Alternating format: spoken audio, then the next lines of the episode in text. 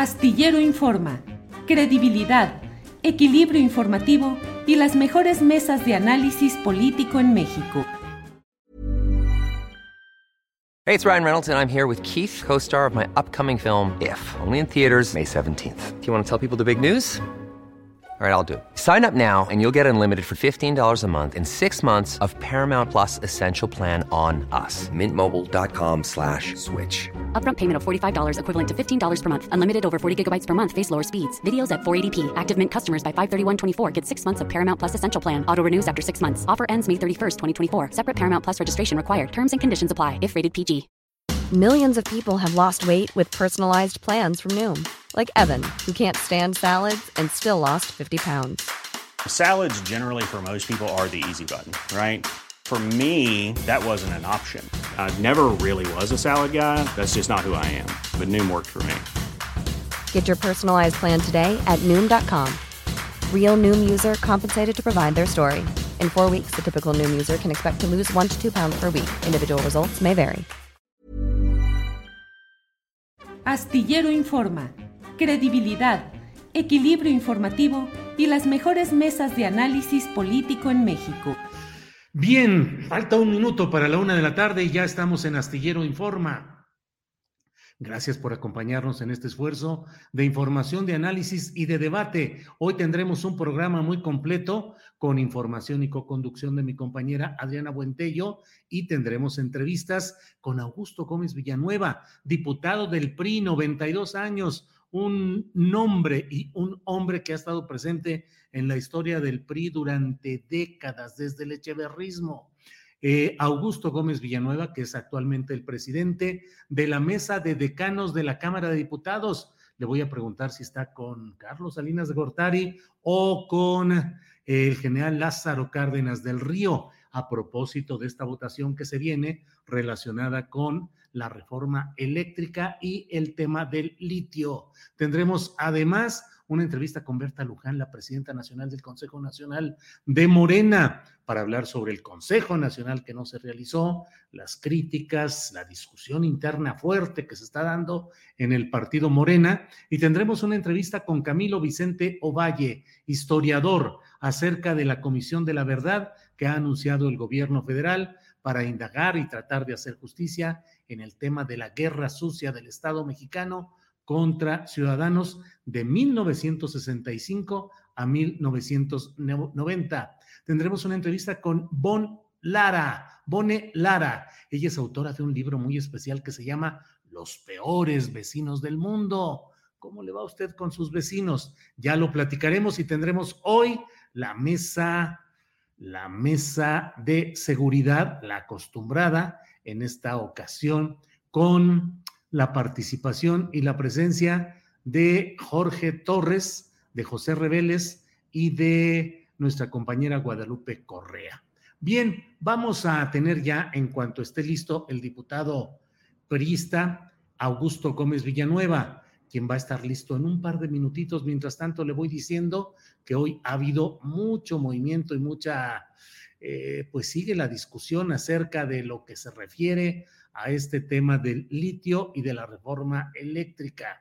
Nuestra compañera Adriana Buentello nos tendrá la información oportunamente. Siguen las comparecencias, las visitas de los coordinadores, ex coordinadores del foro, eh, del foro eh, consultivo científico y tecnológico del CONACIT. Pero mire, vamos ya, justamente, vamos con el diputado Augusto Gómez Villanueva, quien está con nosotros en esta ocasión. Sí, en unos segundos va a estar ya con nosotros. Ya sabe que siempre hay estos problemas de comunicación y al mismo tiempo los beneficios que nos da el hecho de poder eh, organizarnos para este tipo de entrevistas con la, eh, pues la, facilidad tecnológica que dan las nuevas plataformas. Le estaba diciendo, entre otras cosas, de que han acudido ya eh, más miembros del Foro Consultivo Científico y Tecnológico a declarar ante las autoridades de la Fiscalía General de la República y le tendremos también la información relacionada con la entrega de la medalla Belisario Domínguez eh, a la economista Ifigenia Martínez y también post-mortem al médico Manuel Velasco Suárez. Manuel Velasco Suárez, abuelo de quien fue gobernador, igual que este doctor Velasco Suárez, de quien fue gobernador de Chiapas, Manuel Velasco Cuello, actual senador, miembro del Partido Verde Ecologista de México, que yo suelo decir que es el partido pues de las cuatro mentiras, ni partido, ni verde, ni ecologista, ni por el interés de México. Pero bueno, ya está Augusto Gómez Villanueva. Eh, diputado, buenas tardes. ¿Cómo está, mi queridísimo? No se escucha, diputado, su micrófono. Por ahí está el micrófono que no funciona. Eh, vamos viendo ahí cómo están las cosas en esta, en esta transmisión. El diputado Gómez Villanueva con su equipo que seguramente debe estar atento para ver cómo puede activarse el micrófono en esta ocasión. A mí me pasa con frecuencia, así es que no es eh, eh, nada del otro mundo, siempre se nos complican estas cosas de la tecnología. Yo en más de una ocasión he sido pillado echándole eh, una llamada de auxilio a mi hija. no se escucha, diputado, no se escucha, su micrófono. Eh, diputado Augusto Gómez Villanueva. El diputado Augusto Gómez Villanueva es un personaje eh, que merecería una entrevista mucho más larga respecto a su semblanza eh, personal y política. Él fue secretario de Luis Echeverría Álvarez, diputado político siempre presente en toda esta historia pues del PRI con sus claroscuros, con el histórico que queramos, pero Augusto Gómez Villanueva ha estado siempre presente ahí. Es nuevamente diputado federal, tiene 92 años de edad y es el presidente de la mesa de decanos de la Cámara de Diputados. Don Augusto, ¿estará ya bien su micrófono? A ver, Julio, ¿ya me escucha? Pues no. no. no me escucha? No. ¿Perdón? ¿Ya me escucha? ¿Ya me escucha? Ya le escucho, ya le escucho. Ya le escucho, ya le escucho. Ya, ya está ahí. Don Augusto ya está ahí. Creo que la imagen también podría estar lista si así lo, ponen. A ver, hable. A ver, Julio, yo, ya estoy yo a sus órdenes, Julio. ¿eh? Sí, gracias. Eh, diputado Gómez Villanueva, ¿me escucha bien? Yo lo escucho muy bien, mi querido Julio. ¿eh? Bueno, déjeme ver, aquí hay algo que está haciendo ruido.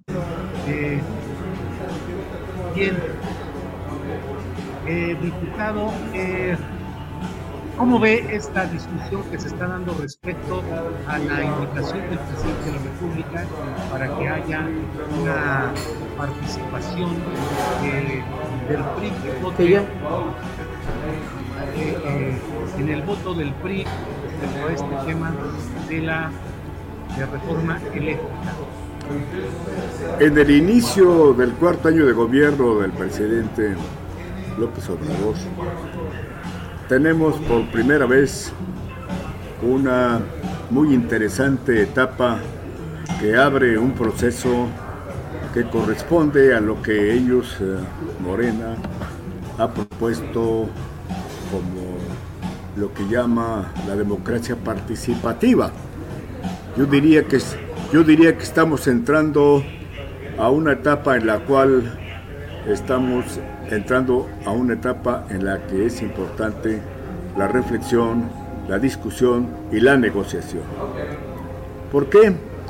Porque si advertimos o vemos a los qué pasó en la anterior legislatura, pues obviamente que eh, estábamos en una circunstancia de una minoría a la que pues difícilmente se le escuchaba y se le daba una participación para escuchar los puntos de vista de nuestros legisladores.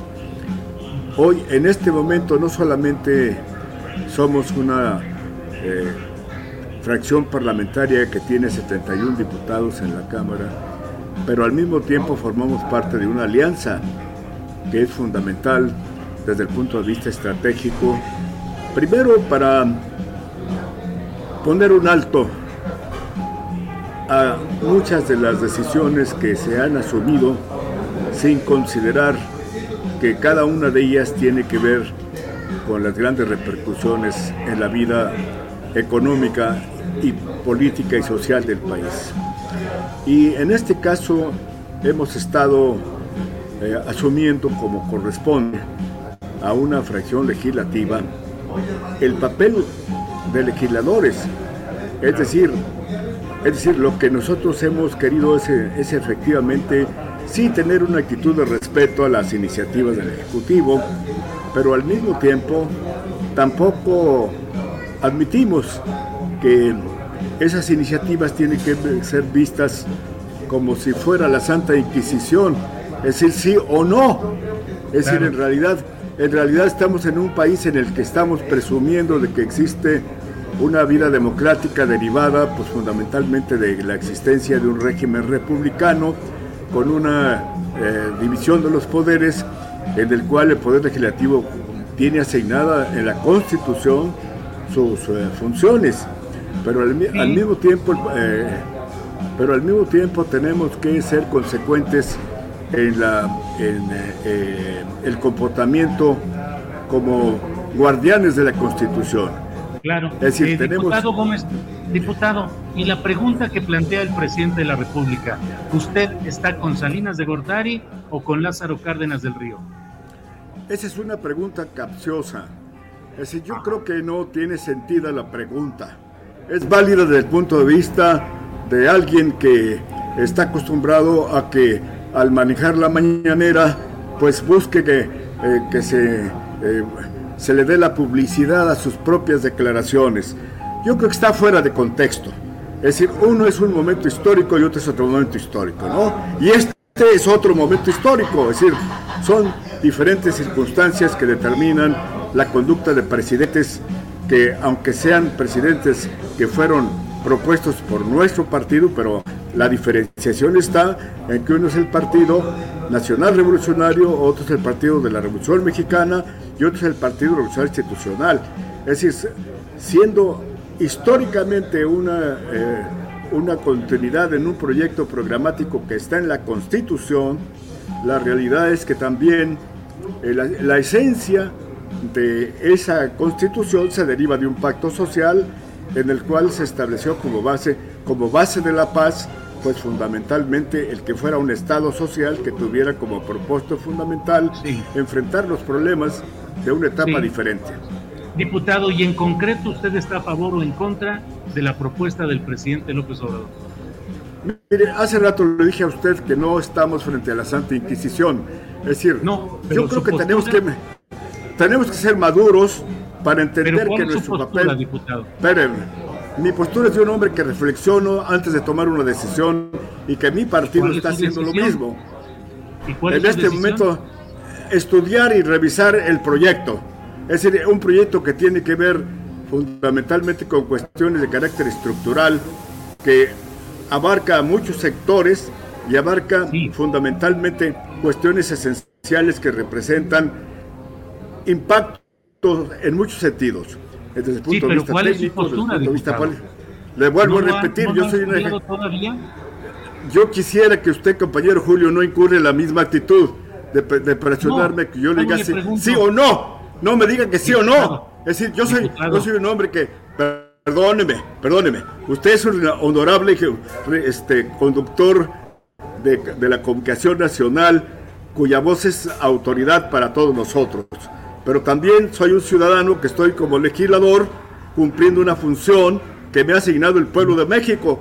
Y no me la asignó para que yo simplemente diga sí o no. Es decir, hay una constitución que establece también lo que significa eh, un plan nacional de desarrollo que tiene que tener básicamente como función una programación o planeación deliberativa para poder atender a los reclamos de la población nacional y ver el interés fundamentalmente de México, presente y futuro. Diputado, ¿qué aspectos Adelante, Julio. o negativos ve usted? ¿Qué aspectos positivos o negativos ve en esta propuesta de ley del presidente López Simple, Simplemente el interés por tocar un tema que seguramente está provocando una gran discusión en los mexicanos, y a los factores productivos que tienen que ver justamente en algo que es, eh, digamos, esencial para el desarrollo nacional. Pero eso no quiere decir que yo tenga que decir sí o no. Yo simplemente dije que respeto las facultades del Poder Ejecutivo, pero al mismo tiempo exijo que respete las facultades del Poder Legislativo. Es decir, nosotros no estamos en la Cámara simple y sencillamente para eh, eh sí o no. Tenemos la facultad, el derecho y la obligación de propiciar la reflexión. Y la reflexión es que México no vive al igual que hace medio siglo. México tiene que eh, admitir que aprendimos a leer y escribir, aprendimos a propiciar el desarrollo de las instituciones, de las escuelas superiores y de las instituciones de carácter técnico, que son las que tienen en un momento dado que opinar y nutrirnos a nosotros los diputados para tener un criterio. El diputado, le pregunto precisamente con referencia a esa historia que usted menciona, los actuales tiempos le recuerdan al echeverrismo, al periodo de Luis Echeverría Álvarez? A mí siempre me está recordando Echeverría porque me formé a su lado. Y además, eh, eh, no solamente Echeverría, me tocó desde López Mateos hasta nuestros días. Me tocó ser embajador en, Nicaragua, me tocó ser embajador en Italia y me tocó ser secretario general del partido, y me tocó ser líder de la Cámara y me tocó muchas cosas. Sin embargo, no sueño con mi pasado. Yo soy un hombre que veo hacia el futuro, pero nunca olvido la historia de mi país. Es decir, la razón histórica del PRI pues, es fundamentalmente el ser consecuente con su origen y con su pasado que se sustenta en una revolución, pero que tiene como antecedente los principios de otras dos revoluciones, la revolución de 1857 y la revolución de 1810. Es decir, somos un partido histórico y por lo mismo somos partido serio que tenemos una obligación de cuidar ante la opinión pública nacional nuestro papel como un partido que significa la seriedad y la madurez que reclama, reclama el país en este régimen de pluralidad. Nosotros Diputado, le, justamente. Disculpe, le insisto en la pregunta. ¿Le recuerda el periodo actual al echeverrismo? No, mire, yo creo que yo creo que la democracia por sí misma propicia la participación de todos los mexicanos. Cada presidente en su momento respondió a las circunstancias que les correspondía vivir. y yo sí creo, no solamente un presidente señala las, ah, digamos, la estrategia para el desarrollo nacional, sienta las bases y los presidentes que la suceden le dan continuidad o revisan según la, la, encuesta que hagan en sus candidaturas, en su consulta previa ante la opinión pública nacional. Yo creo que eh, por eso existe un Plan Nacional de Desarrollo y esto es el derivado de la propuesta que cada partido finalmente eh, presenta para dar a conocer el compromiso que adquiere ante la nación para desarrollar justamente las bases de ese programa, ¿no? Pero lo que sí es importante para que no piense usted que eludo mi respuesta, eh, lo esencial está en que una revolución que tiene una propuesta programática en su constitución tiene al mismo tiempo un proyecto de continuidad y la continuidad se sustenta en una idea de la justicia social y la justicia social se sustenta a su vez en una redistribución de la riqueza sobre la base del aprovechamiento racional de los recursos naturales y al mismo tiempo estrategias que corresponden a la dinámica misma del desarrollo por el crecimiento de la población y por la oferta que representa también la ah, participación de la sociedad en el desarrollo mismo de la, de la nación. ¿no? Entonces, entonces, sí. Bien, sí, diputado. Pues sí, pues muchas gracias, diputado, por esta oportunidad. Hay mucho sonido ambiente, mucho sonido ambiental. Eh, pero le agradezco mucho la posibilidad y ojalá y podamos hacer una entrevista más larga sobre su historia, Con mucho su política. Gracias, Con mucho gusto, Julio. Para mí es un honor, Julio. Muchas gracias. ¿eh? gracias, diputado. Muchas gracias. Hasta luego. Buenas Bien, pues ha sido la entrevista con el diputado Augusto Gómez Villanueva, eh, un personaje con una presencia muy fuerte en lo que ha sido la, la política priista 92 años de edad, es diputado federal y es miembro de la mesa, es el presidente de la mesa de decanos de la Cámara de Diputados. Eh, pues es eh, digamos, una, una entrevista importante porque nos da una noción de lo que está sucediendo en nuestro, eh, en este entorno político actual, la postura del PRI y bueno, pues la, las definiciones o todavía no definiciones que están en curso respecto al voto y a la definición del PRI en este tema de la propuesta del presidente López Obrador en materia eléctrica y de litio. Bueno, vamos en unos segunditos, vamos a estar ya listos para dar continuidad a nuestro programa.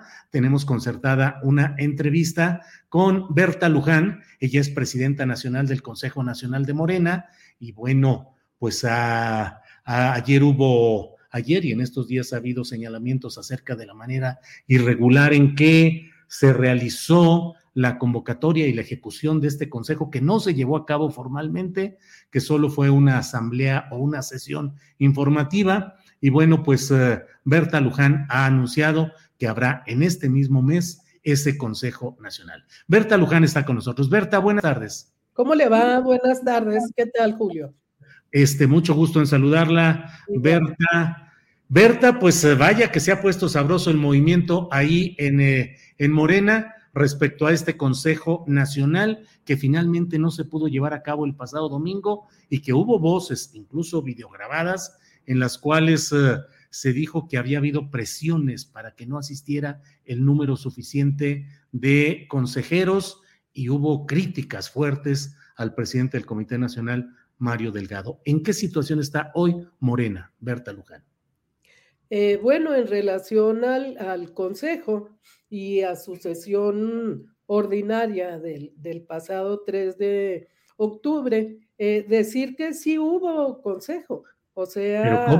¿No hubo quórum? hubo Consejo, eh, lo convertimos la sesión ordinaria en una sesión informativa que efectivamente no tomó acuerdos por no tener quórum, pero se realizó la reunión pero no hubo Consejo Nacional.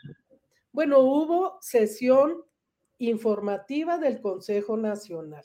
No, pero eso no tiene validez jurídica, Berta. O sea, si un, si un consejo no tiene quórum, no, hay, no, hay consejo. Hablo de lo, de lo jurídico, hablo en términos políticos, ¿verdad? Pero no, hubo Consejo Nacional. y hubo una sesión informativa del Consejo Nacional. No tuvimos. Berta, pero ¿cómo hay una sesión de algo que no tiene quórum?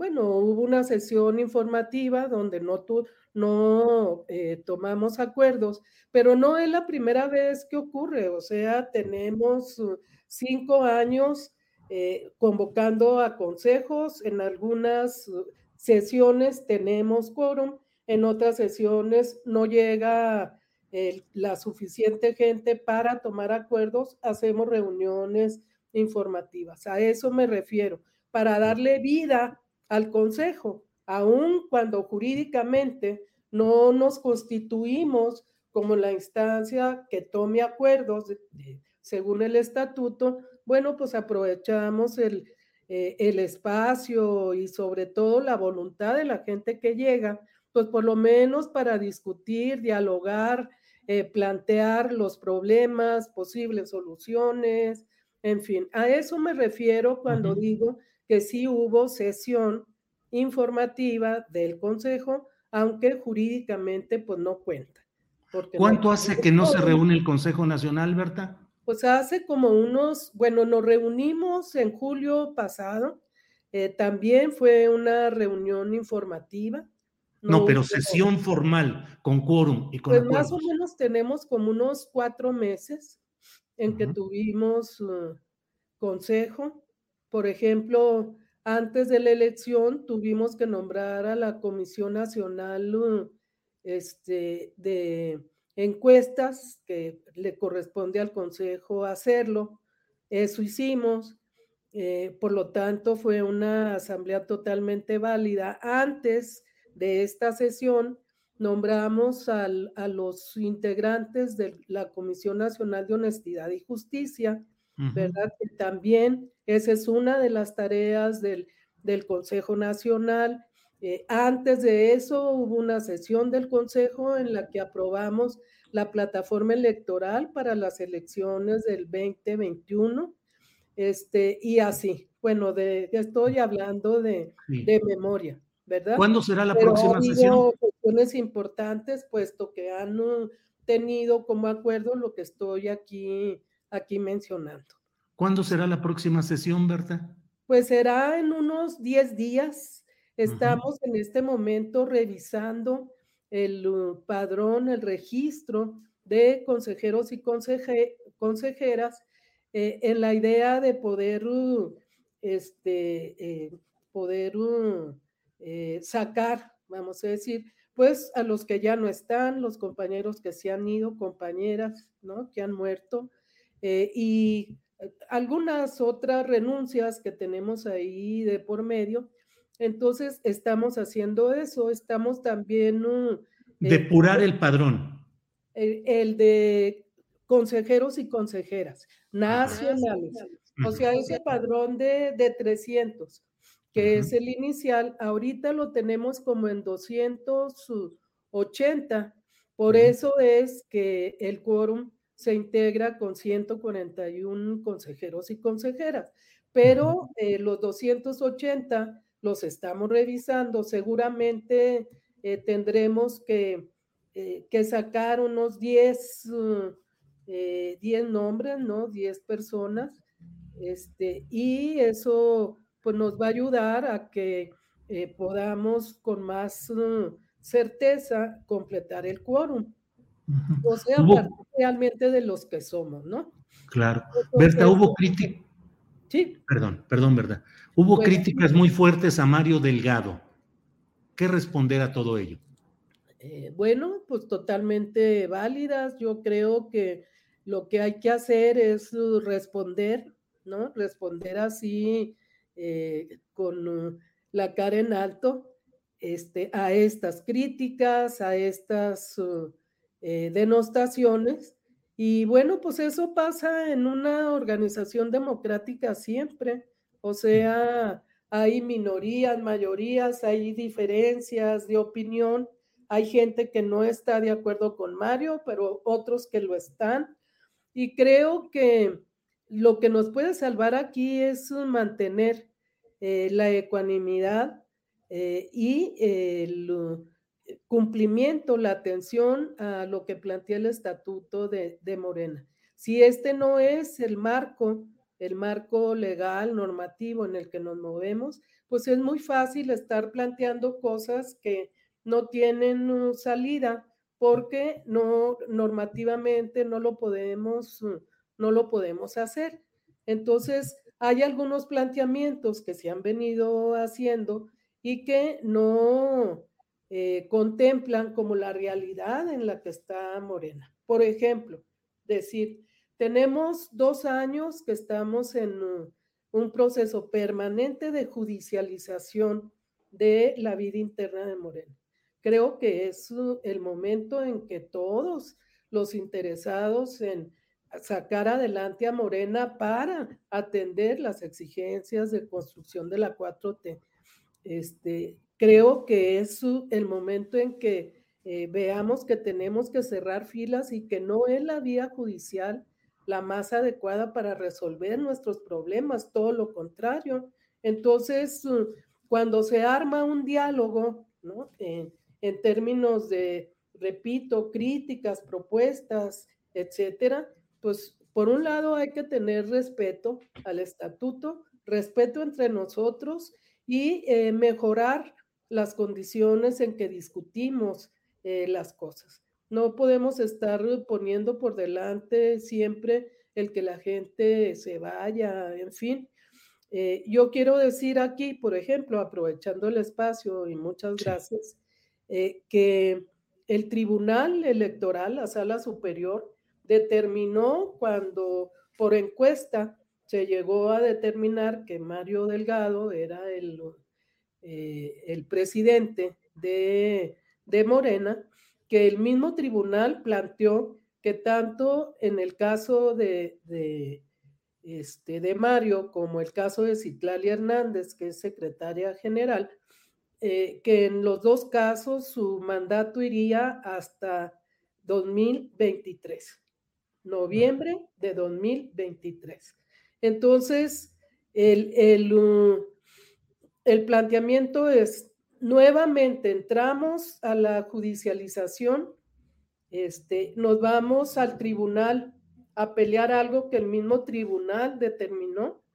Pensamos que el tribunal va a dar marcha atrás y que esta resolución que dio hace poco más de, de un año la va a cambiar, ¿no? O sea, ahí está la resolución que nos obliga como partido político registrado a cumplir. Entonces, e, ese detalle, por ejemplo, eh, tendríamos que estar haciendo ahora? Eh, pues exigiendo el cumplimiento del estatuto claro y la correcta coordinación de la presidencia del, eh, del CEN de Morena con el resto de la organización. Necesitamos un mayor grado de diálogo, de coordinación para escuchar a la gente, pero sobre todo para que funcione lo que todavía tenemos en las manos, que son estructuras debilitadas pues, por la gente que se ha ido al gobierno, etcétera, pero finalmente existentes en la mayor parte del país.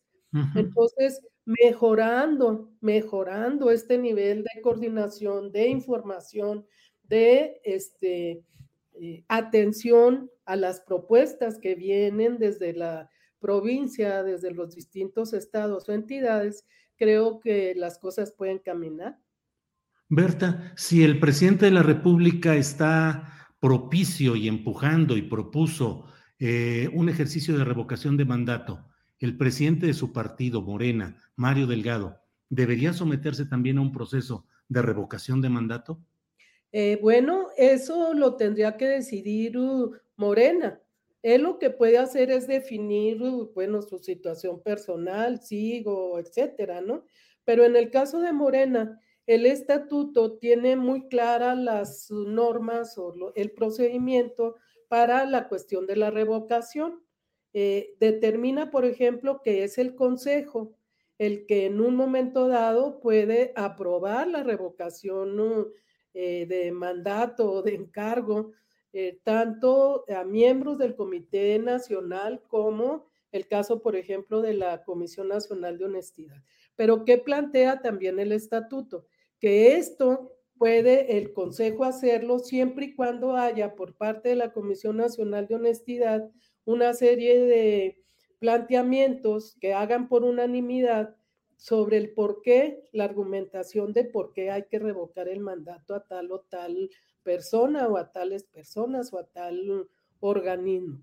Este, y luego que una, las dos terceras partes de los consejeros eh, voten la, la, revocación. Entonces, sí es posible, hay un procedimiento estatutario que habría que este, eh, atender y bueno, pues entonces la, pregunta, digo, la respuesta sería que sí, ¿verdad? Que sí es posible, siempre y cuando eh, atendamos lo que nosotros mismos aprobamos como norma, como ley interna de, de Morena. Berta, ha habido voces como la de John Ackerman que ha dicho que de la manera como se está planteando el futuro de Morena, podría implicar mediante un eh, trabajo de empadronamiento, de afiliación, eh, la creación de un nuevo partido y que ese partido podría tener semejanzas con el partido de Estado que fue el PRI. ¿Qué opinas? Bueno, yo opino que estamos en un momento en que necesitamos fortalecer las fuerzas de la 4T. Eh, una de las uh, formas es fortalecer a Morena como partido, como yo diría incluso como partido movimiento. Y esto nos ha llevado pues a plantear la, la apertura del padrón y la posibilidad de que la gente que quiera entrar a Morena lo pueda hacer. Eh, esto junto con una resolución también del tribunal que plantea que nuestro padrón no es confiable y que eh, debemos actualizar y debemos atender las indicaciones del INE para actualizar ese padrón, pues es una, eh, yo digo que una oportunidad que nos da el, el tribunal mismo para este, poder incorporar a la gente que quiere entrar. Por otro lado, el INE nos está planteando que estamos incumpliendo la constitución al mantener cerrada la posibilidad de nuevas afiliaciones, porque es un derecho constitucional el de las y los mexicanos, de los ciudadanos, de incorporarse, afiliarse a los partidos políticos. Y que si Morena no abre esa posibilidad, está entonces yendo en contra del derecho constitucional que tiene esta, esta ciudadanía. ¿Riesgo de convertirse en, un partido de Estado? No, en ese sentido yo creo que tiene razón de ser la apertura del padrón y que eso por sí mismo no tiene por qué significar que nos vamos a convertir en un nuevo PRI. Todo depende de cómo hagamos la afiliación, de que no haya eh, acciones corporativas, de que no vayamos a los otros partidos a tratar de saquear, ¿no? A los militantes, a los afiliados, en fin, que nuestro proceso de, de afiliación y reafiliación en Morena sea muy transparente, que todos podamos entrar a un trabajo de proselitismo, de promoción de la afiliación y de los comités uh, de protagonistas de los comités territoriales, que eso nos uh, interesa muchísimo porque es la organización de la base social de Morena. Y en este sentido, si nosotros nos metemos y la militancia histórica de Morena está en esa, en esa tarea, que es ahorita lo que, lo que nos llama, lo que eh, tenemos pues a la puerta, eh, creo que Morena efectivamente se va a convertir en un, en un partido mucho más eh, grande, mucho más amplio, con más posibilidades, pero también pues un partido que va a tener posibilidades no solamente de ganar las próximas elecciones, sino de jugar el papel que le toca jugar en este proceso de, de transformación. Ahora bien, eh, que si por parte del PRI eh, y de otras fuerzas políticas, diría yo, hay la intención de llegar a Morena para cooptar, bueno, pues también ni que los históricos y toda la gente progresista y de izquierda de Morena estuviera pintada, ¿verdad? O sea, la gente más congruente de Morena está muy al pendiente de las cosas y, y en este sentido eh, tenemos no solamente este, una serie de liderazgos eh, que nos pueden ayudar a mantener en esta ruta morena, sino la misma línea del, gobierno federal. O sea, estamos construyendo un cambio de régimen en México y en eso está Morena. Eh, el plantearnos objetivos distintos, pues sería tanto como ir en contra de la naturaleza y del origen de, de Morena entonces no ves una cascada de priistas que entren a Morena a partir de esta pues especie de redención que les ofrece el presidente López Obrador si votan por la reforma eléctrica y de litio? No, yo creo que una cosa no va, no va con la otra. Una cuestión son las alianzas y acuerdos que hay entre las fuerzas políticas, ya sea a nivel de los poderes legislativos locales o del poder legislativo federal, este, incluso la relación de los gobiernos con los partidos políticos y otro muy distinto, la dinámica que hay al interior de Morena respecto a las nuevas afiliaciones y el trabajo de los comités. Ahí que tienen que hacerlo los priistas. Yo creo que nada. Berta, pues te agradezco mucho la posibilidad de tener esta información. Dentro de unos 10 días más o menos, el Consejo Nacional de Morena y la escucha de todas las voces y las eh, discusiones que son propias de un partido, sobre todo si es un partido de izquierda. Berta, pues muchas gracias. Democrático, ¿verdad? Democrático. Perdón, y democrático, porque en qué partido la gente puede hablar tan abiertamente y con tanta confianza en contra de sus dirigentes y que no ocurra nada, ninguna expulsión, ninguna sanción, ninguna nada. Bueno, eso es Morena. Muchísimas gracias, Julio. Al contrario, Berta, gracias y buenas tardes. Adiós, que esté muy bien. Adiós. Gracias. Hasta luego. Bueno, pues vamos a continuación. Vamos con el historiador Camilo Vicente Ovalle, Él es historiador, autor entre autor del libro El tiempo suspendido, tiempo suspendido, una historia de la desaparición forzada en México. Colabora con la Subsecretaría de Derechos Humanos en la nueva Comisión de la Verdad para investigar violaciones a derechos humanos entre 1965 y 1990. Camilo Vicente Ovalle, buenas tardes. Buenas tardes, ¿qué tal, Julio? Gracias, Camilo, por esta oportunidad de platicar. Dinos, pues de comisiones, la verdad es que en México las comisiones tienen mala fama. Suele entenderse que se organizan para gastar el tiempo, para que el tiempo pase y no se llegue a resultados concretos. Con Vicente Fox se hizo una fiscalía para analizar crímenes políticos del pasado y no terminó en nada. Eh, en realidad terminó con el procesamiento de Luis Echeverría Álvarez, expresidente, y su posterior exoneración. ¿Qué es lo que se busca ahora con esta Comisión de la Verdad, Camilo?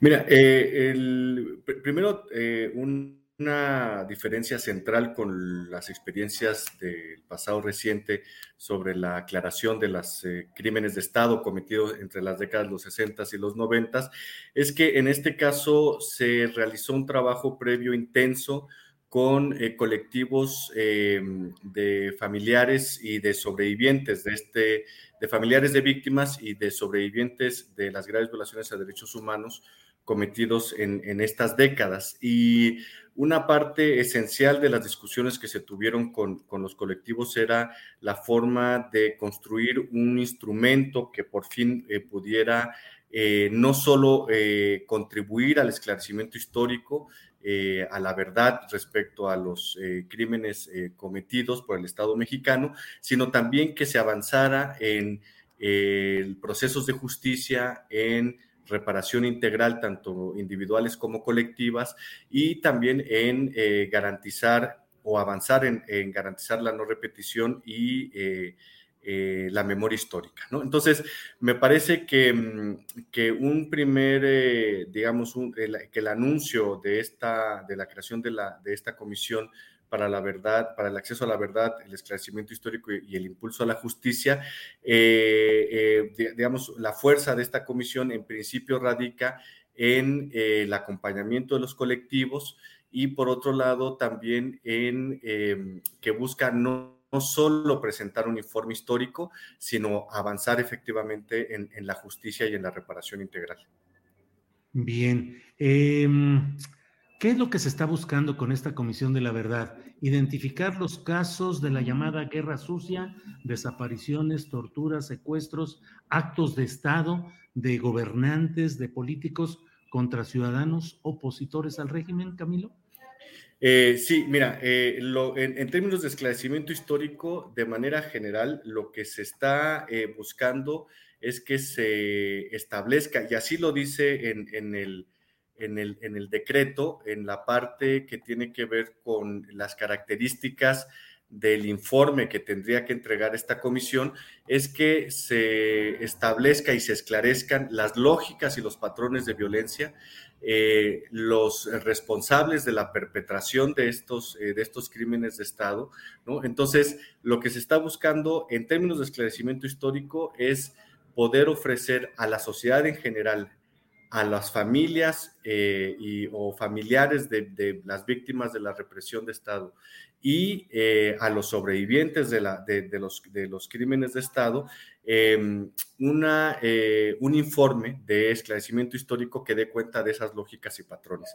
Pero insisto, no solamente es eso lo que se busca, también, por ejemplo, se va a instrumentar eh, un comité de impulso a la justicia que lo que va a buscar este comité de manera, insisto, general es em, establecer cuál es la situación de eh, las carpetas de investigación que heredó la FEMOSP eh, a la ahora Fiscalía General de la República y tratar de diseñar junto con las familias una estrategia de judicialización que pueda ser efectiva, ¿no? Eh, es decir, llevar a juicio a responsables de estos hechos, ¿no? Eh, y lo otro que también se está, que, se, que también quiere, lograr es. Perdón, pero tarea muy complicada la de llevar a juicio a quienes, a los jefes policíacos, a los procuradores generales de justicia de la nación, a expresidentes de la República. a quien las investigaciones determinen como, como presuntos eh, responsables o, con algún nivel de responsabilidad de los, de, los, de los crímenes cometidos. Eso lo establecerá el propio camino de la investigación. Eh, em, mira, en los próximos días eh, tendrá que lanzarse ya la convocatoria para designar a las cinco personas expertas que formarán parte de esta comisión, ¿no? Y esas cinco personas expertas estarán eh, encargadas de encabezar la investigación de esclarecimiento histórico, investigación que también, como se señala en el decreto, se tendrá que realizar de manera imparcial, independiente y competente, ¿no? Y estas eh, cinco personas expertas que tendrán que contar con un reconocimiento eh, social, eh, y profesional, eh, además de, bueno, de, contar con una idoneidad ética para encabezar estos trabajos, serán las que definan las metodologías, los procesos o procedimientos de investigación. Y por otro lado, el Comité para el Impulso a la Justicia será también quien defina a partir de un diagnóstico que se haga de las condiciones actuales que guardan los procesos de investigación que fueron heredados por la FEMOSP, serán quienes definan cuál es la ruta más eficiente para la judicialización. Sin duda alguna es un reto eh, monumental, ¿no? Eh, pero eh, de acuerdo a los encuentros privados que ha sostenido el presidente de la República con los colectivos de familiares y sobrevivientes, se ha establecido el compromiso eh, cuyo, eh, del cual el decreto es el primer paso, se ha establecido el compromiso de asumir este, este reto histórico con toda eh, la responsabilidad y al menos, digamos, con todo el compromiso de, la Administración Pública Federal para sacarlo este, adelante. Camilo, ¿habrá presupuesto suficiente? ¿Habrá condiciones materiales para una tarea tan, pues, tan enorme? Y al mismo tiempo me pregunto, Camilo, ¿por qué impulsarlo en estos momentos cuando, por ejemplo, no se ha podido consignar judicialmente a los expresidentes de la República, cuando no se conoce todavía la verdad y el esclarecimiento del caso Ayotzinapa? Sí. Eh, eh, mira, sobre el, sobre el presupuesto también está establecido que será la Secretaría de Hacienda y Crédito Público la responsable de garantizar eh, los recursos necesarios para la ejecución del decreto. ¿no? Entonces, digamos, ahí queda clara cuál es la responsabilidad eh, en términos presupuestarios. ¿Y, por qué en, este momento? Mira, los, em, los trabajos que se, hicieron, que se comenzaron a hacer con los colectivos comenzaron hacia finales del año pasado, ¿no? Y ha sido un trabajo lento. O sea, hubiéramos querido que esto hubiera salido quizá eh, desde, el, desde el año pasado mismo o, mucho antes, pero en realidad fue un proceso de discusión lenta. No, no, la, salida en este momento de esta iniciativa no tiene que ver que con un cálculo político específico, sino más bien con el, el, proceso natural que siguieron las, las, discusiones y las mesas de trabajo con los colectivos y también con algunos em, y algunas especialistas eh, tanto eh, nacionales como internacionales, que convocamos para, eh, digamos, discutir lo, lo, que se estaba, lo que se estaba construyendo. Y bueno, eso tomó su tiempo y digamos que, bueno, el resultado ahora es este, ¿no? El que se presenta. Camilo, pues esperemos ver cuáles son los resultados de esta comisión, que en principio yo así lo considero, pues es plausible, es positivo, es esperanzador. Esperemos que llegue a resultados eh, palpables y que realmente pueda haber tanto el esclarecimiento como el castigo a los responsables de todo lo que ha vivido México durante décadas. Pues claro, gracias a reserva de lo que desees agregar. Gracias por Sí, yo, yo, yo. Sí, yo, yo solo diría, este, diría eh, tres cosas más que me parecen relevantes. Eh, uno, que la investigación en términos de esclarecimiento histórico será llevada de manera independiente. Dos, que eh, lo, establece, lo establece el decreto, ha sido un compromiso de esta administración y eh, ayer lo, lo, recalcaba el subsecretario Alejandro Encinas, está comprometido el acceso a archivos, tanto civiles y militares, así como el acceso a lugares donde presuntamente se hayan llevado a cabo eh, la Comisión de Graves Violaciones a Derechos Humanos, lugares que sean tanto civiles como militares, para llevar a cabo investigaciones y acciones de búsqueda. ¿no? Eh, también está considerado un, programa especial de búsqueda de personas desaparecidas de este periodo. Entonces, em, creo que, en general el, el, decreto plantea las condiciones mínimas necesarias para, para dar un buen resultado. ¿no? Entonces, bueno, pues estaremos ahí informando de manera constante los avances. Como no, Camilo Vicente, muchas gracias. Seguiremos en contacto y por hoy, muchas gracias, Camilo. No, muchas gracias. Hasta luego, Julio. Hasta luego, gracias. Bueno, pues esto es lo referente a esta comisión, una comisión de largo, de largo nombre, sin duda alguna, pero bueno, que esencialmente, mire, el nombre es Comisión para el Acceso a la Verdad, el Esclarecimiento Histórico y el impulso a la justicia de las violaciones graves a los derechos humanos cometidas de 1965 a 1990. Bueno, pues es la Comisión de la Verdad sobre del 65 al 90, de 1965 a 1990, y abarca fundamentalmente pues periodos presidenciales como el de Gustavo Díaz Ordaz, Luis Echeverría, José López Portillo, Miguel de la Madrid y Carlos Salinas de Gortari. Bueno, en unos segunditos vamos a estar listos ya para hablar eh, con Bone Lara. Ella es autora de un libro que se llama Los peores vecinos del mundo. Es, um, ha escrito otros libros, el álbum Bubu, El capitán de los navegantes inconclusos, eh, y esta, este libro es editado por Notas sin Pauta, Nota sin pauta que dirige Arturo Rodríguez, el gran periodista que tiene mucha actividad y que está muy movido ahora e incluso en el terreno editorial. Así es que en cuanto esté lista Bone eh, Lara, estaremos con ella. Bone, buenas tardes. ¿Cómo estás, Bone? Muy bien, muchas gracias, Julio. Muchas gracias por el espacio. Al contrario, gracias además y felicidades por inaugurar esta etapa editorial de Notas sin Pauta pero dinos, ¿qué onda con los vecinos? ¿Qué pasa con los vecinos, Bonelara? Pues eh, eh, pasan muchas eh, derrotas, ¿no? Es lo que propone el, libro, los ensayos.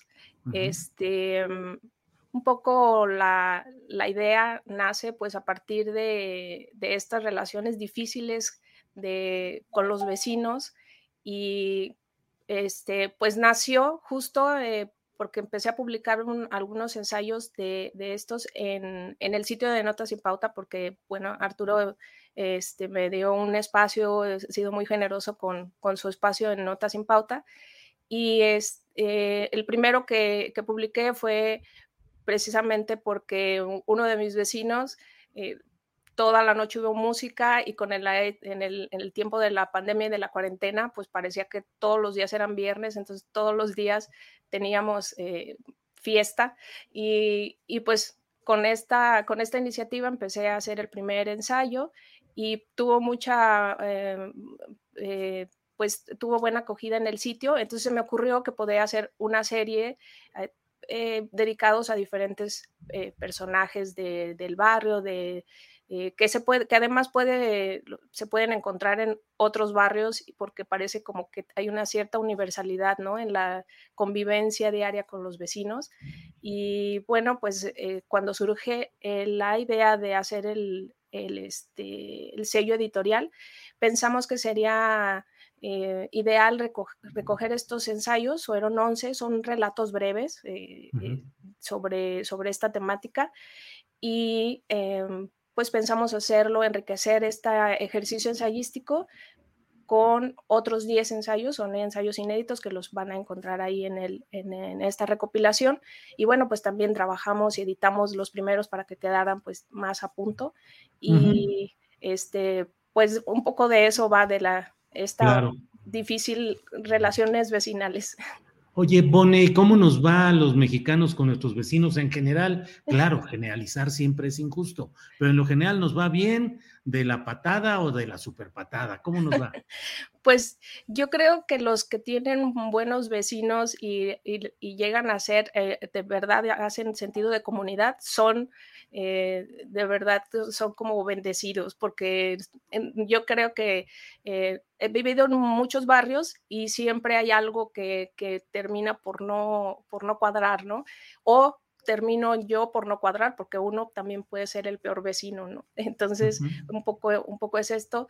Y eh, el, pienso que, esto que nos divide de un vecino a otro muchas veces no solamente es un muro, sino una frontera, un universo completamente diferente de cómo llevar la vida.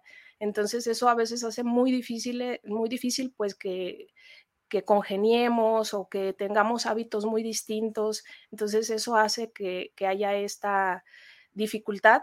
Pero bueno, en, los, en estos ensayos lo que hago es eh, tratar de ah, abordarlo con, con, humor, con ironía, con reflexión, sí, pero eh, este, sin olvidar el humor, porque no queda más que reír. Híjole, Bonnie Lara, autora del libro Los peores vecinos del mundo, editado por Notas sin Pauta. Más allá de las anécdotas y de los detalles, ¿qué, ¿qué, encuentras como características de nuestra conducta como vecinos? ¿Cómo somos los mexicanos como vecinos? Obviamente respecto a nuestros cercanos. Pues yo creo, creo que em, aunque haya estas dificultades, hay algo que a mí me, sorprende mucho y por ahí también lo, lo menciono, lo abordo. Em, a pesar de que no nos llevemos del todo bien, o si nos llevamos bien, pues eso es mucho más sencillo, pero no deja de existir un sentido de comunidad, un sentido de que cuando se necesita, los vecinos, incluso los peores vecinos, salen como a, esta, a apoyar, a ayudar, a estar, a estar con, la, con la gente. Y creo que esa es una característica muy, muy particular como mexicanos, podría, pues, sí, utilizando la generalización, ¿no? Pero que lo, lo hace muy rico y además, eh, eh, aunque, aunque nos podamos tener estas diferencias en los momentos de, de, apuro de algo, de, no sé, de alguna emergencia o lo hemos visto en, en, en, varias circunstancias, la gente siempre está ahí y eso creo que es muy mexicano, por decirlo de alguna forma. Salvo esos momentos extraordinarios en la vida ordinaria, los vecinos mexicanos somos abusivos, desconsiderados? Pues bueno, eh, utilizando la generalización, la verdad es que sí un poco, porque eh, precisamente, por ejemplo, este, esto que decía del primer ensayo, o sea, eh, amanecerse diario durante varios días, durante varias noches, que es lo peor, hasta la madrugada, es una desconsideración y a veces creo que, no, que, falta esta empatía en general, ¿no? De, em, de, también, eh, pues, cuidar al vecino, ¿no? O también, por ejemplo, hay eh, esta cuestión de que señalo en uno de los, de los últimos ensayos que, están en el libro, eh, lo podemos ver de pronto en los barrios cuando hay muchos anuncios, que hay muchos anuncios prohibitivos, ¿no? De cosas que no deberían estar escritas porque es sentido común, pero, pero parece que son necesarios y creo que eso también habla mucho del barrio y de nosotros mismos como vecinos.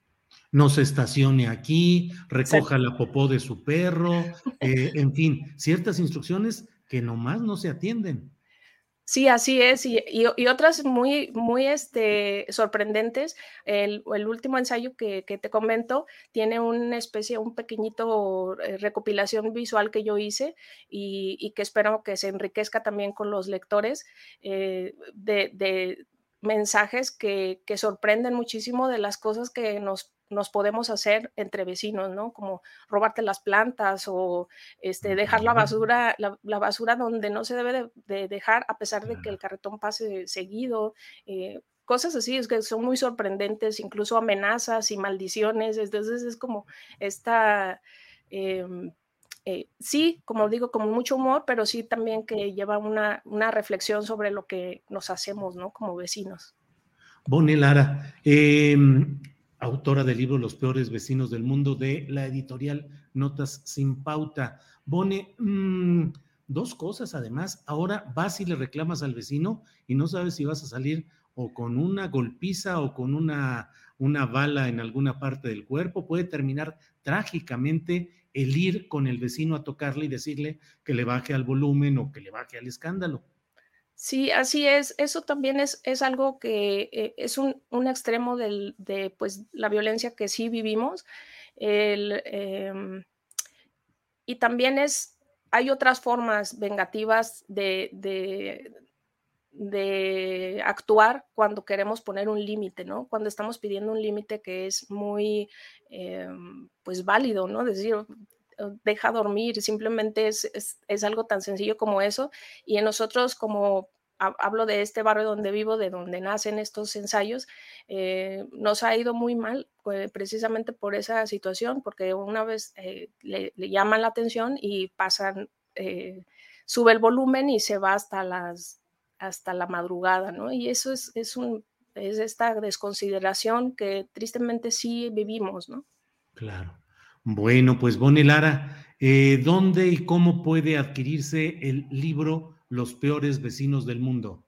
Sí, muchísimas gracias. Pues ahorita estamos en los últimos días de la preventa. Eh, son, eh, son este, una preventa que incluye el libro, pero además tiene unos, unos eh, souvenirs como para también para apoyar esta, este proyecto y es una, una bolsita y un pin que puede decir soy el peor vecino del mundo o la peor vecina del mundo y también incluye el costo de, de 500 pesos, incluye el, el envío a toda la República, pero después vamos a vender el libro a través de la página por lo pronto, este, mm, ya solito pues y lo vamos a presentar en la Feria del Libro el 13 de, el 13 de octubre, ya este miércoles, en la Feria, del Zócalo. En libro y en virtual, es decir, en, en internet.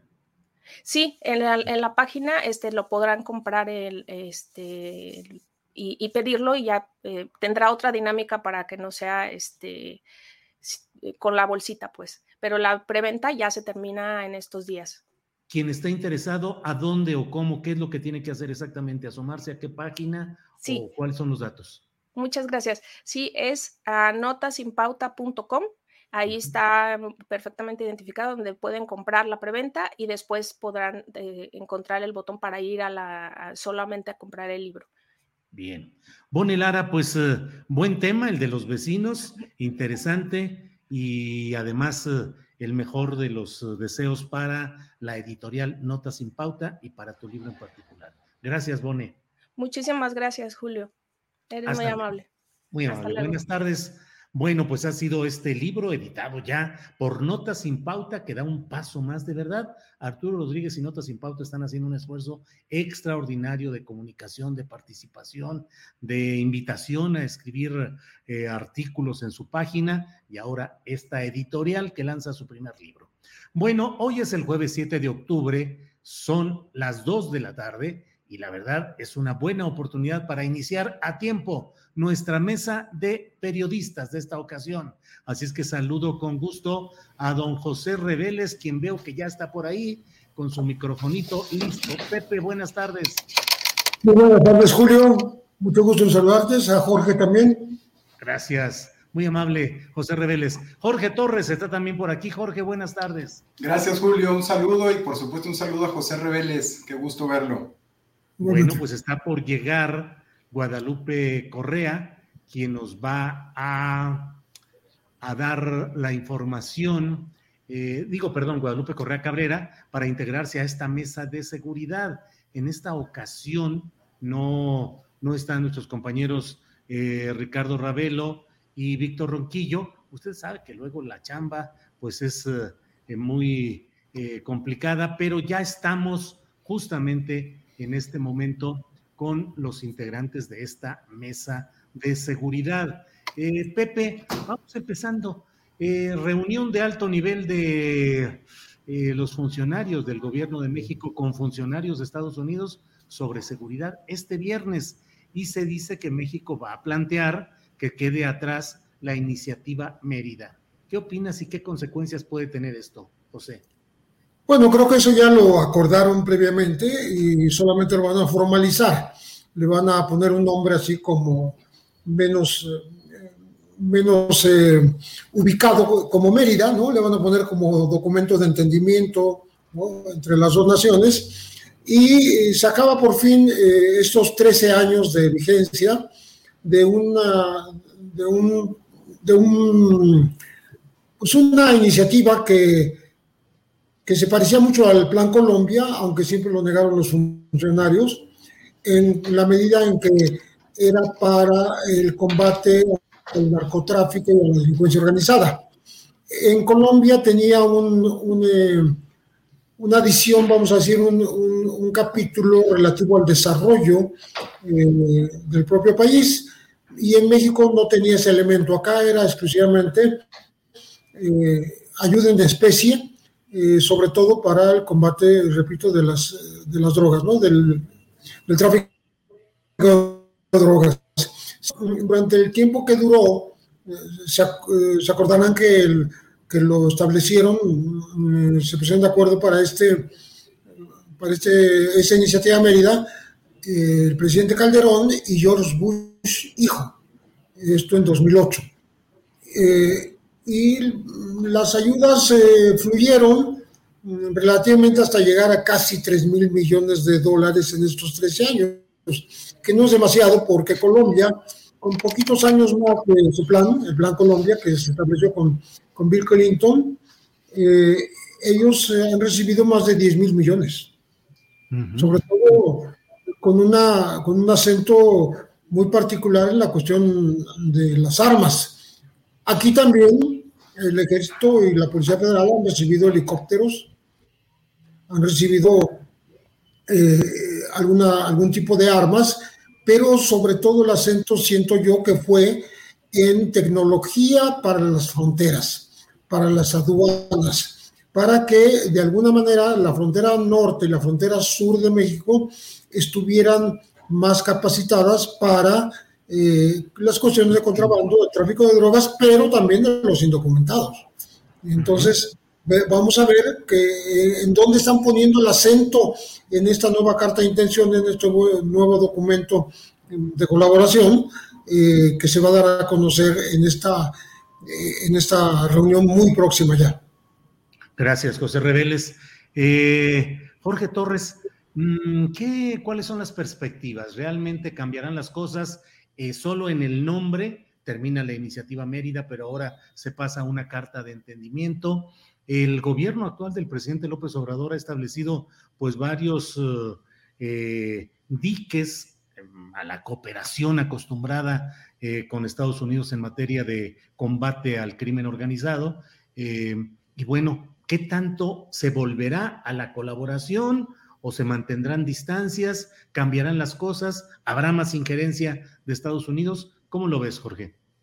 Gracias, Julio. Pues mira, creo que, creo que es una es una oportunidad interesante lo que va, lo que va a ocurrir en, las próximas horas con la reunión de, del presidente con altos mandos de, del, del, ámbito de la seguridad nacional en Estados Unidos. Me parece que México tiene, un enredo en, el sentido de que no ha podido establecer una estrategia o no le ha podido dar sustento como tal a una estrategia contra la inseguridad en México. Eh, ellos tienen una serie de, de factores y elementos que han mostrado eh, de lo que estarían haciendo, pero no ha sido muy claro. Me parece que las últimas reuniones que se han sostenido entre funcionarios de alto rango de los Estados Unidos y del lado mexicano concluyen, como dice José Reveles, concluirían con la reunión con el presidente. Creo que ya traen planchado algún, algún acuerdo.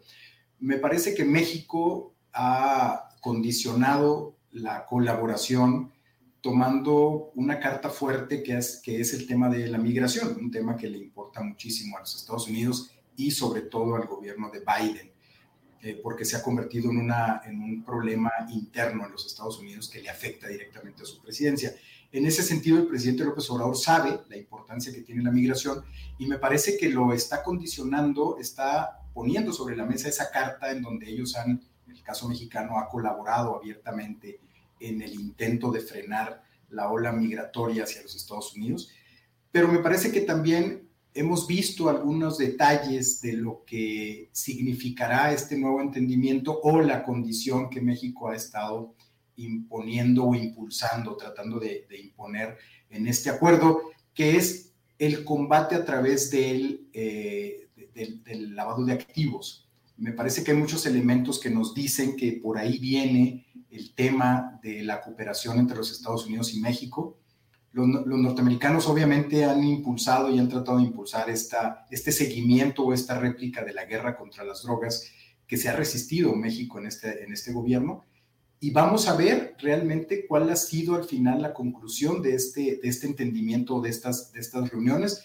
A mí lo que me parece, yo lo que leo por la información que surge en las, en las, en las últimas semanas o en los últimos, en los últimos años ya de administración, es que lo que el presidente López Obrador quiere hacer en términos de drogas, en términos de narcotráfico, es más bien concentrarse en, la búsqueda a través de la UIF, de las herramientas que se tienen para combatir el lavado de dinero, que es donde la lógica implicaría que los grupos del crimen organizado mermarían sus, actividades. Me parece que por ahí va. Hemos visto en las últimas horas algunos datos relacionados con, este, con esta vertiente y me parece que parte del entendimiento va a estar concentrado, por un lado, el interés de los norteamericanos en el tema migratorio y por el lado de los mexicanos, desbaratar la iniciativa Mérida que implicaba una guerra contra las drogas directa sobre el terreno por un convenio que simplemente ataque los activos de los grupos criminales. Gracias, Jorge Torres. Eh, bienvenida Guadalupe Correa Cabrera, ya está con nosotros. Guadalupe, buenas tardes. Muy buenas tardes, Julio. Buenas tardes, José Reveles, Jorge Torres. Eh, muy buenas tardes a todos. Disculpen, tuve algunos problemas técnicos, pero ya estoy por acá. No te preocupes, Guadalupe, estás muy a tiempo. Luego el que estoy a destiempo soy yo, que casi siempre en todas las mesas me ando comiendo unos minutos eh, por las anteriores entrevistas, pero ya estamos aquí, Guadalupe, y estamos hablando con Pepe y con Jorge acerca de esta reunión del viernes de mañana entre funcionarios de Estados Unidos y de México y qué significan respecto a la iniciativa Mérida, un nuevo planteamiento, cuáles son sus pros, sus contras, en fin, tu opinión, por favor, Guadalupe. Pues a mí me parece un cambio de discurso muy importante y hay que resaltar lo bueno y lo malo. Siempre, eh, siempre nos ponemos a, de alguna forma a analizar las cosas de una forma crítica. Me parece muy interesante este nuevo discurso y este, y este nuevo papel de México en esta agenda bilateral con respecto al tema de seguridad. Escuchando al canciller, escuchando al gobierno mexicano, al portavoz en este, en este caso del gobierno mexicano, en su relación, eh, con relación al tema de seguridad con Estados Unidos, pues es la primera vez que después de muchos años que escucho a México poner el tema en la mesa, ¿no? Decir, bueno, se acaba la dependencia de alguna forma eh, de las decisiones unilaterales de Estados Unidos con el tema de seguridad, ese asistencialismo a través de la venta de armas que se dio de una manera impresionante durante las pasadas administraciones, que se llega a consolidar eh, con, con el liderazgo de Cienfuegos en la Secretaría de Defensa Nacional y la venta de arma, de, armas a, México es tan impresionante por parte del Comando Norte. Entonces ahora se cambia completamente este discurso y México dice, pues ahora nosotros vamos a, de alguna forma, sentar en la dirección de la agenda. Sabemos que eso nunca va a pasar por la relación tan desigual que hay entre México y Estados Unidos, pero en realidad el tan siquiera el, discurso, el lenguaje, nos habla de que Estados Unidos, Juan González, este, quien lleva los temas de seguridad en la Casa Blanca. Hi, this is Craig Robinson from Ways to Win, and support for this podcast comes from Invesco QQQ. Invesco QQQ is proud to sponsor this episode and even prouder to provide access to innovation for the last 25 years. Basketball has had innovations over the years, too. We're seeing the game played in new ways every day. Learn more at Invesco.com slash QQQ. Let's rethink possibility. Investco Distributors, Inc. Hi, I'm Daniel, founder of Pretty Litter. Cats and cat owners deserve better than any old-fashioned litter. That's why I teamed up with scientists and veterinarians to create Pretty Litter. Its innovative crystal formula has superior odor control and weighs up to 80% less than clay litter. Pretty Litter even monitors health by changing colors to help detect early signs of potential illness. It's the world's smartest kitty litter. Go to prettylitter.com and use code ACAST for 20% off your first order and a free cat toy. Terms and conditions apply. See site for details. Utiliza otro lenguaje con México y es bueno, vamos a colaborar, vamos a colaborar al desarrollo, a los derechos humanos, conociendo, como dice Jorge Torres, que eh, en estos momentos la prioridad para Estados Unidos es el tema migratorio. Entonces, de alguna forma, es la moneda de cambio para muchas cosas que quiere hacer el gobierno de México, pero es muy importante, creo que es muy importante porque definitivamente en las pasadas dos administraciones esta guerra contra las drogas deriva en un problema que aún hoy seguimos viviendo, que aún hoy no se ha resuelto y no tiene eh, un futuro de resolverse en el largo plazo. Pero esta, esta, esta idea, ¿no? Y decir, México va a poner estas prioridades. ¿Cuáles son las prioridades de México? Que Estados Unidos contribuya al desarrollo del sur del continente que eh, envíe a estas personas que son nuestros objetivos para, para extraditar. Y en este caso podríamos pensar en, digo, no estoy pensando en, en, García Luna, pero en personajes que están en Estados Unidos y que podrían contribuir, si aquí se hacen las cosas bien, porque también hemos tenido una mala experiencia con, por ejemplo, recuerdo la, la, huida del Chapo Guzmán eh, y el tema también de Cienfuegos, muy que, bueno, que dejó muchas dudas en, en, cuestión al, al, al seguimiento de, del caso, ¿no? A la decisión final por parte de la Fiscalía. Pero bueno, decir esto y el tema de las armas, ¿no? México no quiere una iniciativa Mérida, México quiere un respeto, México quiere una colaboración con una base en el desarrollo. Me parece importantísimo, me parece importantísimo que México diga, tengo, esta, tengo estas prioridades, creo que vamos avanzando por lo menos en el discurso hacia una agenda más más igualitaria y y reconociendo los grandes errores del pasado. Yo creo que la oposición y las personas que tomaron decisiones en los sexenios pasados pueden eh, criticar muchos sentidos que la militarización, pero este tipo de lenguaje me parece interesante. Bueno, obviamente el, el embajador eh, Ken Salazar también e, empieza a tomar otro tipo de lenguaje. Vamos a ver en realidad qué pasa, porque por el otro lado también tenemos este, algunas, algunas personas, unos personajes, por ejemplo, la cabeza de la DEA, hablando de la misma manera. Y también hay que recordar que Iniciativa Mérida tuvo su auge, su mejor desempeño durante la administración de Barack Obama, cuando el vicepresidente de esa administración es ahora el presidente. Y muchas de las, de la, por ejemplo, este tipo de, de, reuniones, ¿verdad? Estas reuniones anuales de alto nivel para discutir los temas de interés bilateral fueron una, una constante en la administración de Barack Obama, ¿no? Entonces se retoman. Y hay que recordar que la iniciativa Mérida fue eh, implementada en ese momento y las personas que están ahorita en el gobierno de Estados Unidos tienen esta misma mentalidad. Entonces, no nos vayamos con las palabras, vamos a ver en realidad a qué, a qué llegamos y cómo se ejecutan y cómo se hace ahorita la presión. No se va a presionar igual que antes porque si yo si uno lee los los este los comunicados de las diferentes los, del gobierno de los Estados Unidos con respecto a esta con respecto a esta eh, reunión de alto nivel, pues también está este respeto, ¿no? Pero vamos a ver realmente hacia dónde vamos. Gracias, Guadalupe Correa Cabrera. Eh, José Reveles, dos eh, preguntas que luego plantearemos a los demás compañeros.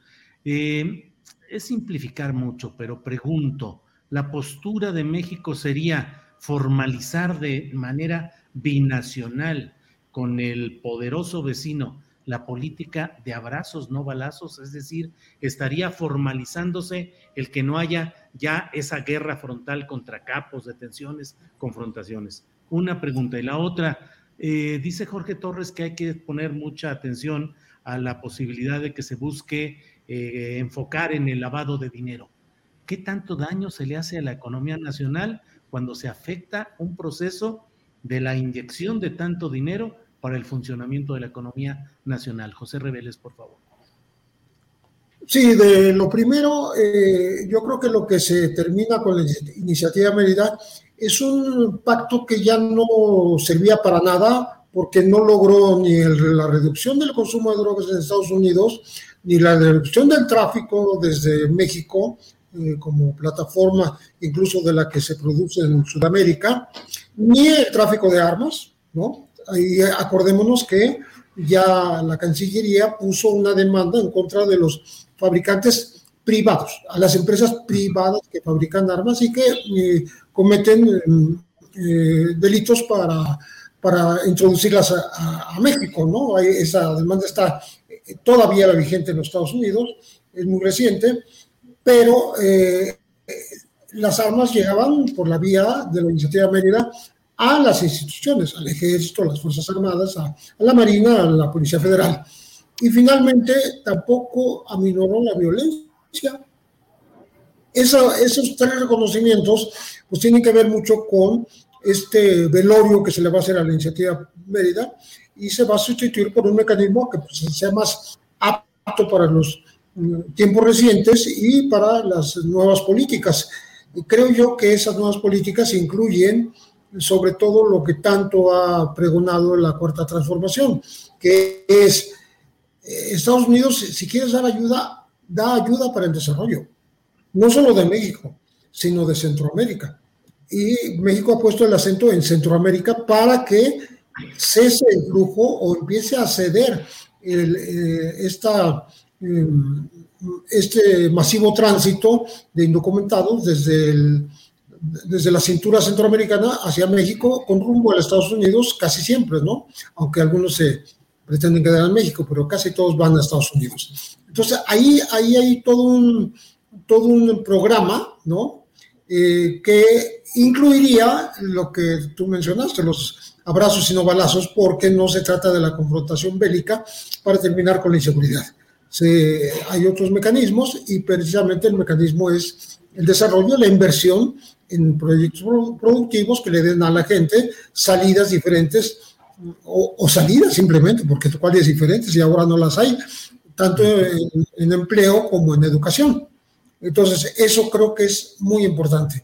Mm, con respecto al, al, tema de, de lavado, que creo que lo vamos a abordar un poco más tarde, eh, pero yo me diría por el momento que hay una buena relación ya entre la OFAC, el Departamento del Tesoro de Estados Unidos y la Unión de Inteligencia Financiera de México para ir sobre los dineros, sobre las cuentas bancarias, sobre las empresas fantasmas de las organizaciones criminales, que creo que es, eso es lo que haberse hecho desde hace muchos años. Eh, eh, y hay un buen entendimiento eh, con el gobierno de Biden en, ese mismo sentido. La volviendo a la iniciativa Mérida, estaba de caída, de capa caída. Estaban dando una ayuda que no llegaba a los 150, entre 150 y 200 millones de dólares por año, cuando empezó con 600. Y en Colombia ha sido hasta de, de mil millones. 800 a mil millones. Entonces, realmente ya era un, tema, bueno, un acuerdo obsoleto y, que, bueno, se termina y ojalá que el, nuevo mecanismo, el nuevo entendimiento eh, tenga, tenga, pues, eh, la aprobación de los dos gobiernos y el consenso de la ciudadanía de los dos países. Bien, José Reveles, gracias. Jorge Torres, te pido que amplíes un poco el tema que tú mismo pusiste aquí sobre la mesa en el terreno del lavado de dinero. Pues la verdad, eh, luego yo que eh, me paso temporadas en Guadalajara, leo declaraciones de que se van a, a suspender cuentas bancarias de ciertas personas, de ciertos negocios, y a los dos meses paso por ese negocio y ya está funcionando, tal vez con otro nombre, pero los mismos trabajadores y la misma empresa, en fin, de veras funcionan todas estas eh, intentos de combatir el lavado de dinero por un lado y por otro, Jorge. Mm, ¿Qué tanto la economía de México depende realmente de esas inyecciones de flujo de dinero procedente de este lugar? Porque hay ciudades y estados donde la verdad la economía se mueve gracias a dinero que anda fluyendo de una manera abierta, y que todo mundo sabe finalmente de dónde viene, pero comerciantes, empresarios, industriales dicen, pues mira, es el dinero y con eso vamos a seguir adelante. ¿Qué opinas, Jorge? Pues mira, voy, a empezar rápidamente para responder un poco lo que le planteabas a, José Reveles eh, relacionado a los abrazos no balazos y, sigo con el otro tema.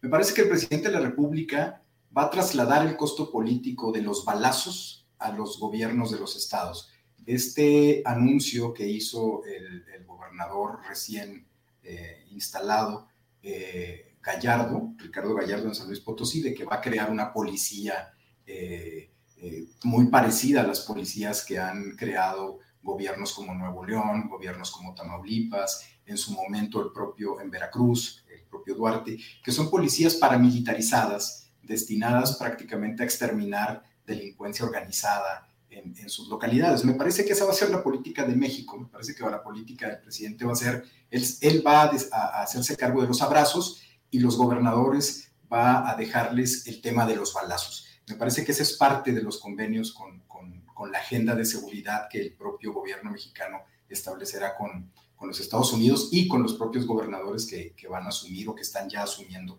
el control de sus estados. Nada más una cosa, eh, difícil para los gobernadores y para el ámbito estatal enfrentar el crimen organizado, ¿no? Pues mira, el problema se gesta en los estados y en los estados el problema no es tanto una cuestión de voluntad. Eh, los estados tienen los recursos necesarios, lo hemos visto, lo vimos en Nuevo León y lo vimos en Tamaulipas. Tamaulipas y Nuevo León en su momento, el propio en, en Coahuila, por ejemplo, cuando el tema de los Moreira, la gran violencia que se generó en estos estados derivó más que nada de, un, de una especie de limpia en, los estados por parte de policías militarizadas, en donde el problema que tuvo Calderón, pues más bien fue una, una especie de confrontación entre los gobiernos, entre el caso de los Moreira con Calderón, que no funcionó esa relación, porque los propios Moreira tenían su dinámica eh, en el estado, eh, con grupos que incluso tenían relaciones eh, vía sus propias policías. El problema no ha sido de recursos, Julio, en, el, tema de la inseguridad. Ese es el pretexto que muchos gobernadores eh, ponen sobre la mesa, pero el tema no ha sido de recursos, el tema ha sido de cómo no han sabido establecer o no han querido establecer agendas. Tienen a los propios militares, tienen el ejército coadyuvando, entre comillas, en una, en una lucha contra el crimen organizado y tiene todos los recursos, tanto estatales como la coadyuvancia del, del, Estado mexicano a través del ejército, que no tendrían excusa para dar resultados negativos. El problema es que no ha habido en muchos casos la voluntad política. Pero en el caso de estados como, como Colima, por ejemplo, cuando un personaje que ahora está preso en los Estados Unidos, como Beitia, eh, asumió el control policiaco del, del Estado, básicamente controló el crimen organizado y ya sabemos ahora, ahora cómo. Un control a partir de someter a los grupos criminales a partir de una, de una brutalidad policíaca y, es como muchos estados han, han controlado, han intentado controlar. El problema es que generan más, más violencia porque terminan siendo parte del problema y terminan siendo a partir de policías corruptos una parte importante de la generación de violencia en estos estados, porque son los que terminan brindándole protección a los propios delincuentes. Entonces, me parece que el presidente lo que va, lo que va a hacer, parte de su política es darles a los, a los gobernadores su responsabilidad en el tema, cuando el origen de mucho de esta violencia se genera en esos estados. Y como ya se la ha estado dando a las propias autoridades militares con, con tanta... Eh, tanto, tanta capacidad sobre el terreno para que puedan operar. Entonces, me parece que él está dándoles esta, esta posibilidad de actuar y dándoles también, que asumiendo el costo político que implica para los gobernadores, porque también por eso no le entran al tema de la seguridad.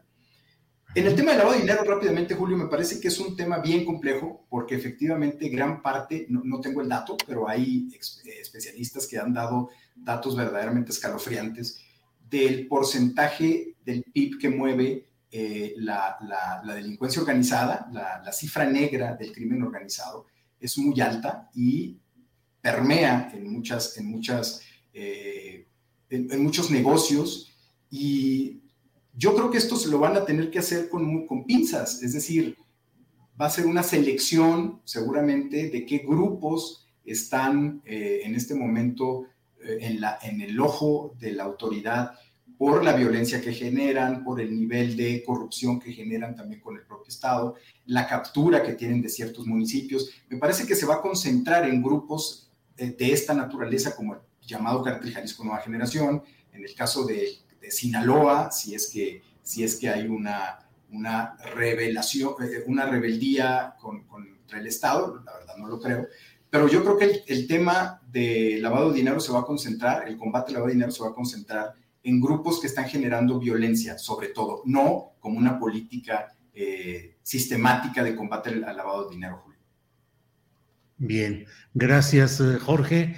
Eh, Guadalupe, ¿cómo ves todo esto que estamos hablando? La consolidación del abrazos no balazos a partir de esta reunión que viene, por un lado, y por el otro, el impacto del dinero mal habido o el dinero producto de operaciones ilícitas en el funcionamiento de la economía nacional. Guadalupe, por favor. Bueno, primeramente, esta cuestión de los abrazos no balazos, creo que no estoy de acuerdo en el sentido de que el presidente va a dar los abrazos y los gobernadores los balazos, y si así fuera, va a ser un problema mayor. ¿Por qué? Porque eh, sabemos que los gobernadores de los diferentes, de diferentes estados han estado directamente vinculados en algunas ocasiones a delincuencia organizada. Pienso en el caso, eh, supuestamente, de acuerdo a alguna información que se dio en algún caso de lavado de dinero, de hecho, de los Zetas en, en la ciudad de, de Austin. ¿Verdad? Que el gobernador eh, de Veracruz estaba, estaba probablemente vinculado también a esta organización.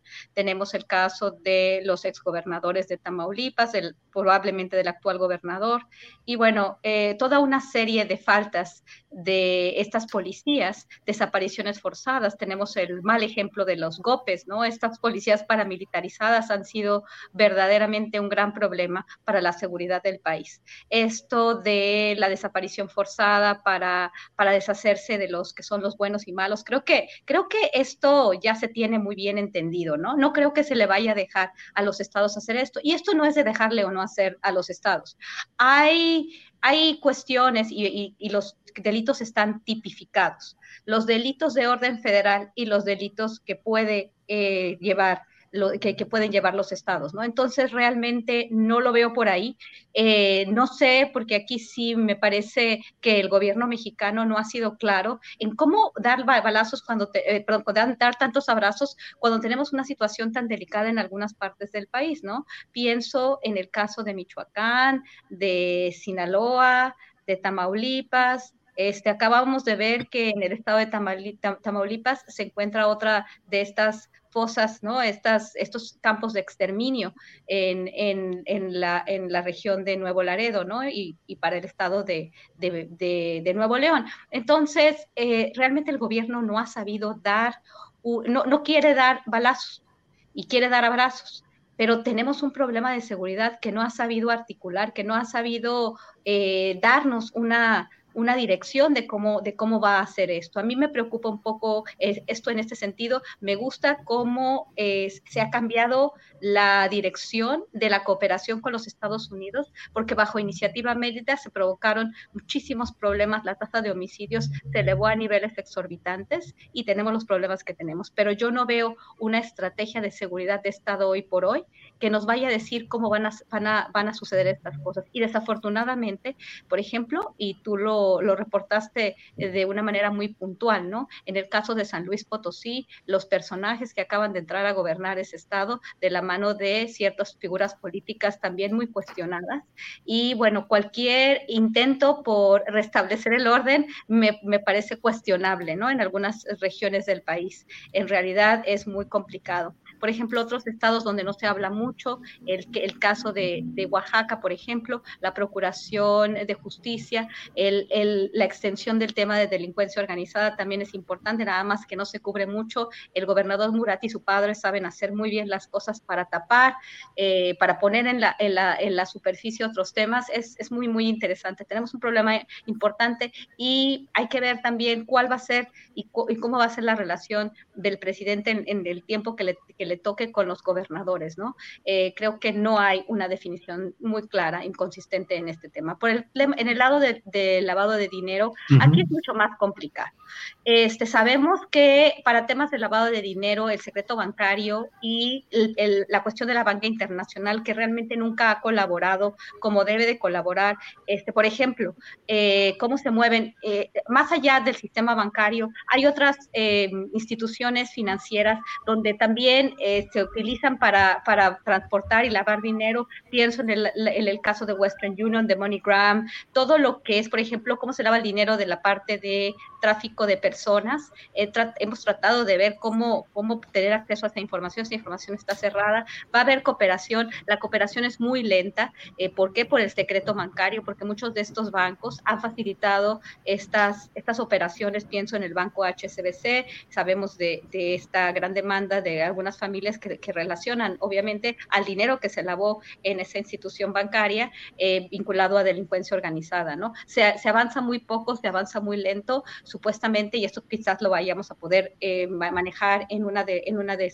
los segmentos donde vamos a comentar, esta colaboración que ya existe hoy en día entre las autoridades, la Tesorería, el Departamento del Tesoro de los Estados Unidos, la Unidad de Inteligencia Financiera. Creo que es importante avanzar en ese sentido, pero es, pero es muy lento. Tanto en Estados Unidos, lo vemos con estas investigaciones de los Panama Papers, de los, de los, de los Pandora Papers, este, la gente eh, lava dinero en paraísos fiscales, no sabemos este, si es para evadir solamente impuestos o es dinero que viene mal habido, ¿no? Creo que el tema también de Genaro García Luna y del dinero que lavó en Estados Unidos, porque es en Estados Unidos. Creo que es importante poner el tema sobre la mesa, pero muy poco se ha podido hacer, pero sí es, sí es una cuestión bastante importante que se avance y ya se está avanzando y se muchas de las cuentas que me da la impresión que la unidad de inteligencia financiera ha estado congelando vienen de la mano de colaboraciones cercanas con el gobierno de los Estados Unidos.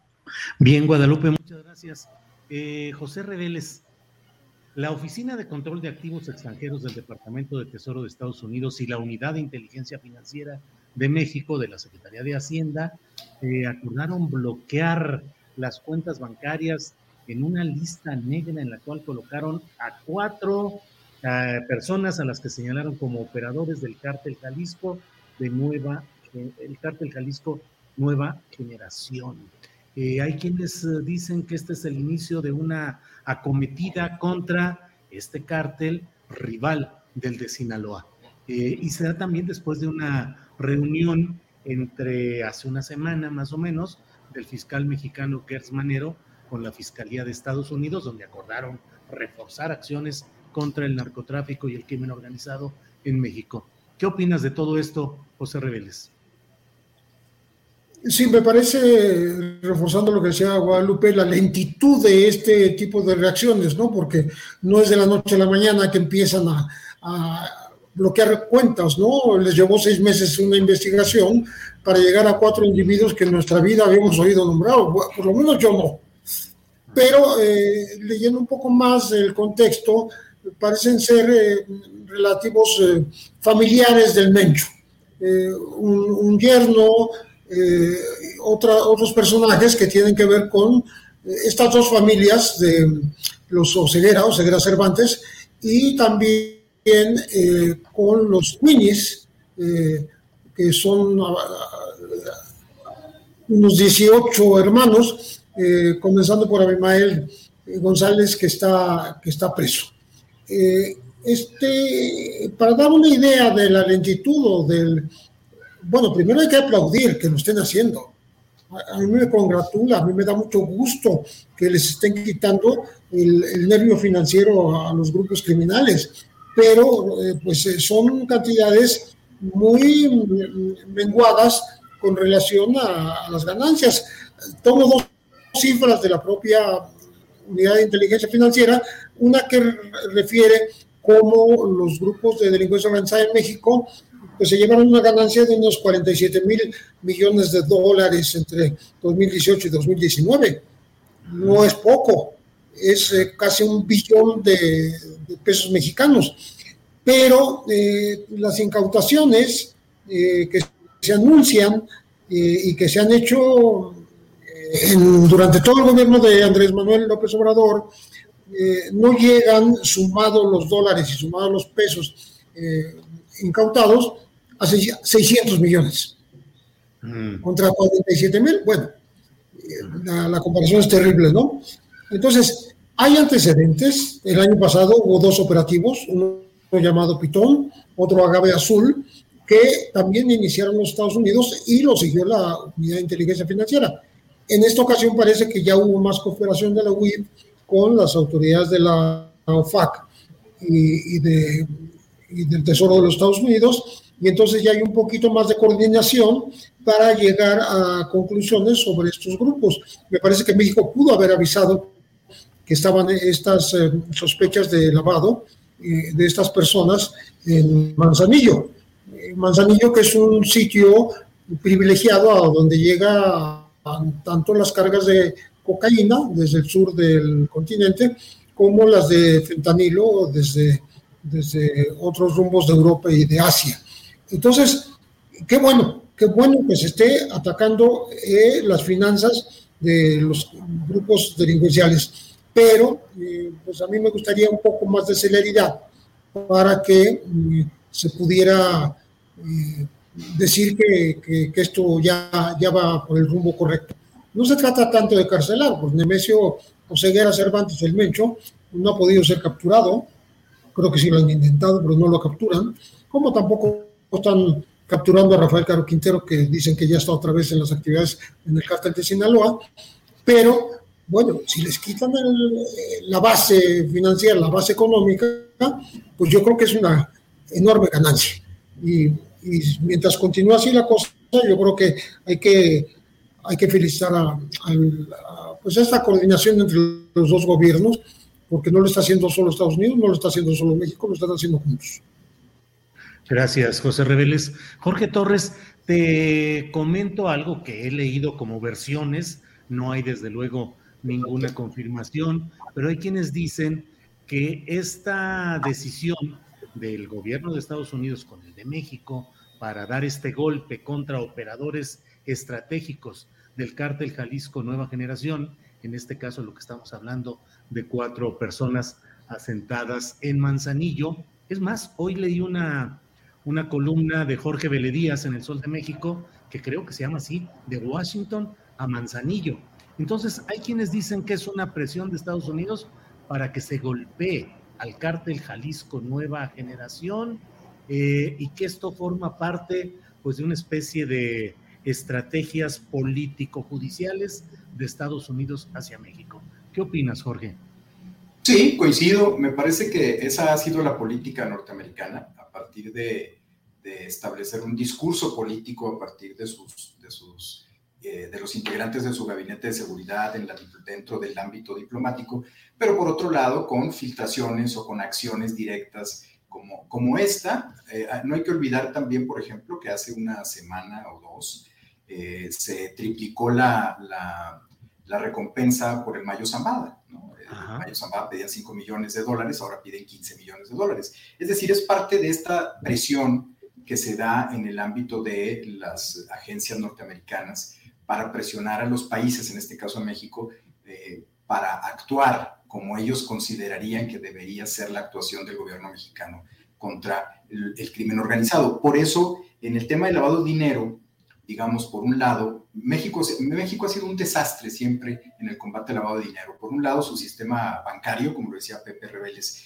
que, que no, no coopera y, el gobierno no tiene las, las, las, las, capacidades para obligar a los gobiernos, a los bancos, perdón, a cooperar en, la información delicada que tendrían que estar proporcionando al sistema financiero de, que, monitorea el gobierno mexicano a través de sus, de sus dependencias.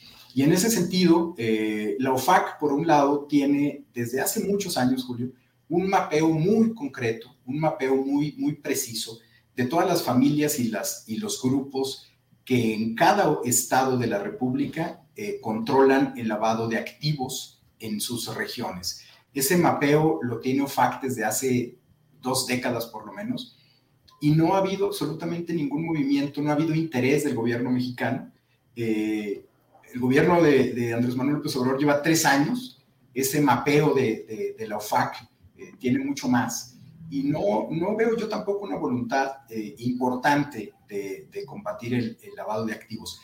Por eso yo planteaba que hay más bien una estrategia del gobierno mexicano actual de golpear por parte del gobierno federal a grupos eh, que en este caso se convierten en generadores de violencia extrema en algunas localidades y por otro lado eh, no es lo que opine yo cuando decía de que va a dejarle los balazos a los gobernadores, es lo que de pronto empezamos a ver.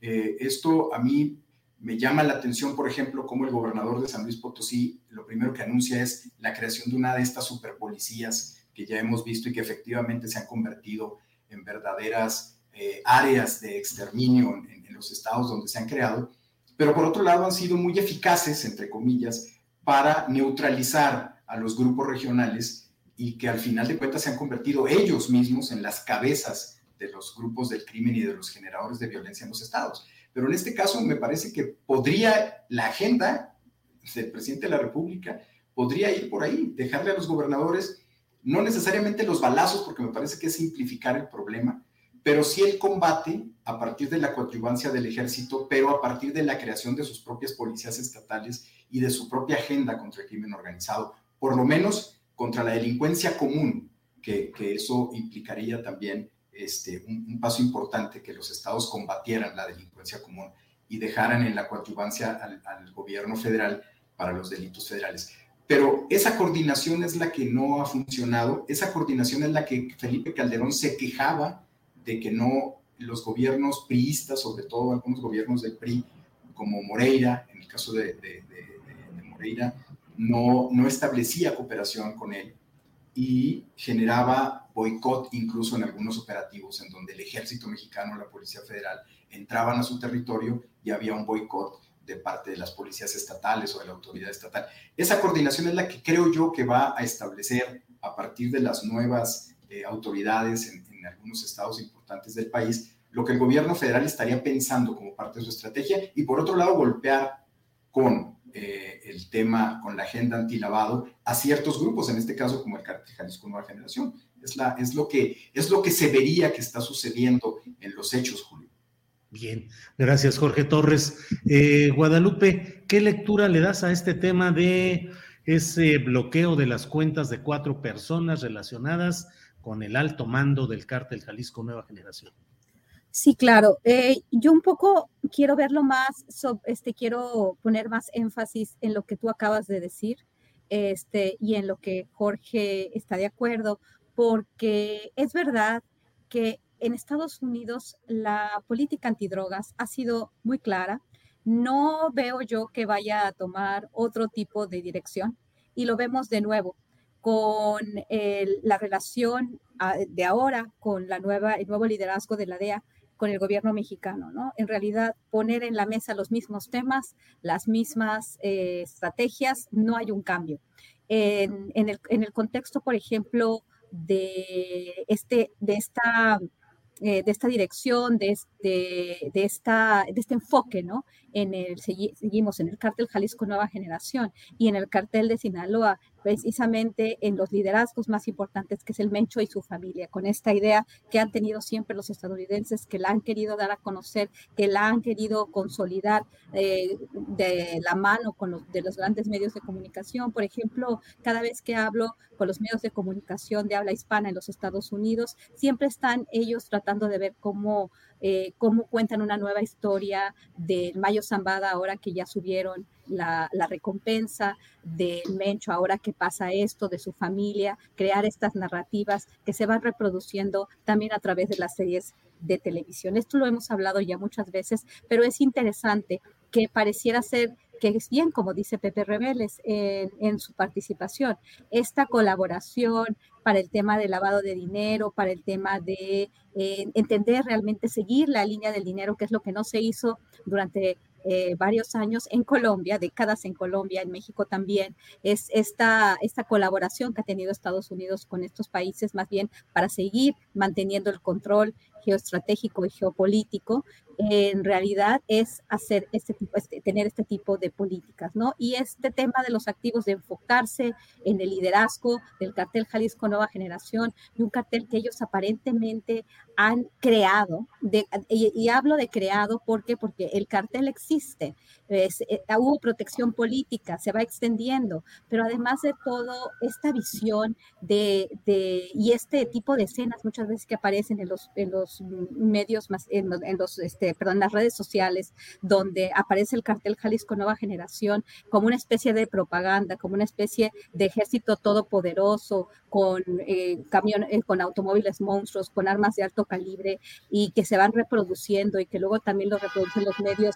principalmente en Estados Unidos, pues como que esto abona un poco, ¿no? Y también es el tema del fentanilo. Ellos tienen muy ubicadas a las cuentas y a las personas cuando es algo que les interesa. Y aparentemente todo está eh, relacionado con todo el tema de su política de drogas, que es una, que es un gran, una gran máquina de hacer negocio y mantener su presencia a nivel eh, este, geoestratégico, ¿no? Entonces, eh, Estados Unidos siempre tiene un interés que va más allá. aparentemente a veces la colaboración es buena y siempre ha sido buena a nivel diplomático. Las palabras son hermosas en, en, relación a esta cooperación, pero al, pero al, al, al, al final del camino siempre nos encontramos en esta encrucijada, ¿no? Cuando se trata del tema de drogas, cuando se trata de, de no hablar de por qué no a la prohibición, seguimos hablando y enfocándonos en las fuentes de abastecimiento de droga, es decir, en los determinados carteles. Por eso yo desconfío bastante cuando empezamos a hablar del Mencho y de su familia y cuando empezamos a hablar del fentanilo y todo es, toda esta historia. Esta historia me suena bastante a lo que escucho todos los días en Washington cuando tiene que ver con, eh, con el tema del tráfico de drogas en América Latina. Bien, gracias, Guadalupe. Eh, José Reveles, mm, hay otro tema que tenemos aquí pendiente que es que implica desde mi punto de vista el tema del litio y de la reforma que propone el presidente López Obrador, pues me parece que tiene implicaciones en temas de seguridad nacional, es decir, del control del Estado mexicano sobre recursos estratégicos, por un lado, y por otro, de seguridad pública, porque aquí mismo hemos hablado en otras mesas acerca de cómo pareciera que grupos del crimen organizado mantienen bajo control para la entrada de empresas extractoras o negociadoras de este tipo de recursos como el litio en ciertas zonas del país. ¿Qué opinas, pues, del litio bajo este enfoque propio de la mesa en la que estamos, Pepe? Absolutamente el gobierno de la Cuarta Transformación considera un tema de seguridad nacional, y no solo de seguridad nacional, sino de propiedad de la nación, eh, la explotación de este, de este mineral de litio. Eh, no es algo que se haya desarrollado mucho en México, está por verse, ni siquiera las cifras son, eh, están eh, debidamente corroboradas, porque de pronto nos, nos, salen con que México tiene el yacimiento de litio más grande del mundo, y después resulta que las cifras de extracción serían muy menores porque están hablando de una superficie muy grande en Sonora que tal vez eh, contenga mucho litio, pero que no es toda la superficie que se señala. Eh, eso está por verse todavía. Sin embargo, eh, como, como todo, en donde se mezcla política, recursos naturales, economía, se, se, se, hacen vaticinios, se lanzan las campanas al vuelo, se habla de que el valor de este, de este yacimiento en México es de 278 mil millones de pesos, lo cual no se me hace mucho si lo comparas con el petróleo, ¿no? Pero de todas maneras, estamos hablando de algo que México puede desarrollar en el futuro bajo, bajo eh, la propiedad de la nación, bajo la tutela de los gobiernos, porque es un bien eh, que pertenece a todos los mexicanos. Y, sobre todo lo que esta mañana dijo Andrés Manuel López Obrador, el presidente, fue que él no va a permitir que haya traiciones o que haya oposiciones, dijo traiciones, este, en, en, el Congreso para evitar esta, pues es una nueva nacionalización. Es como la, se puede comparar eh, en diferentes épocas y con la debida distancia también a la expropiación petrolera de Cárdenas, a la expropiación de la industria eléctrica por parte de López Mateos y ahora esta expropiación, diríamos, del litio por parte del gobierno de la Cuarta Transformación. Dice que de todas maneras, si no están de acuerdo los congresistas, lo que va a hacer el gobierno, el ejecutivo, es no dar una sola concesión. O sea, abiertamente ya fijó su postura y de ahí no, no lo vamos a ver moverse. ¿Por qué? Porque tiene que ver con eh, una cuestión histórica, una cuestión nacionalista eh, que, que, va a defender a capa y espada. Creo que falta mucho por desarrollar en cuanto a investigación, en cuanto a costos de extracción, en cuanto a superficies susceptibles de eh, competir, por ejemplo, con este triángulo que hay en Sudamérica entre Chile, Bolivia y Argentina. Eh, entonces, el litio viene a ser eh, no solo un material, un mineral poco, poco conocido en sus alcances y en sus existencias, sino también apenas con un inicio de explotación en forma, pues en forma masiva eh, en México. Como el público sabe, y ustedes también, que el, litio sirve tanto para la industria armamentista como para la industria eléctrica, se habla de las baterías de, de, larguísima duración, se habla de, del tema de las computadoras, de los carros eléctricos y también de la farmacéutica, porque eh, derivados del litio son útiles para ciertos, ciertas enfermedades. Entonces, es de un amplísimo espectro y me parece que eh, cuando México se disponga a hacerlo, ojalá lo haga de la manera más correcta, de la manera más programable, programada, perdón, y eh, con una mentalidad puesta en no exportar la materia prima como lo hemos hecho con otras con otros bienes de la nación, como ha sido el propio petróleo, ¿no? sino manufacturar, elaborar en, suelo mexicano aquellos productos derivados del litio que puedan ser, eh, que puedan tener una, una, plusvalía. Porque estoy, estoy, he leído algunos artículos relacionados con esto, en donde dicen, bueno, que si México lo va a exportar, no le va a sacar ninguna ganancia, ninguna, quiero decir, una ganancia que, valga la pena, ¿no? Eh, es un, creo que es un tema nuevo eh, que hay que estudiar, que hay que profundizar y sobre todo que hay que diseñar una estrategia, una estrategia de explotación para un gobierno que ya decidió que no lo va a, transferir ni a, ni empresas transnacionales ni a empresas mexicanas. José Reveles, muchas gracias. Jorge Torres, ¿qué opinas sobre este tema de litio desde la visión eh, de la seguridad nacional y de la seguridad pública, esto relacionado con grupos criminales que suelen establecer condiciones y su propia ley en ciertas regiones donde también hay litio. ¿Qué opinas, Jorge? Pues mira, creo que, creo que es un recurso, eh, hasta lo que sabemos, lo, que sabemos del litio, es un recurso estratégico eh, del futuro inmediato que va a ser muy importante para la generación de energía futuro inmediato. Ya lo es, pero en el caso mexicano me parece que es un, es un recurso que, que, va a poder utilizar en el futuro inmediato. Ahora, recuperar lo que se había entregado eh, como parte de la entrega de recursos naturales que había venido haciendo los gobiernos panistas y priistas, pues me parece que es un, es un, es un paso correcto.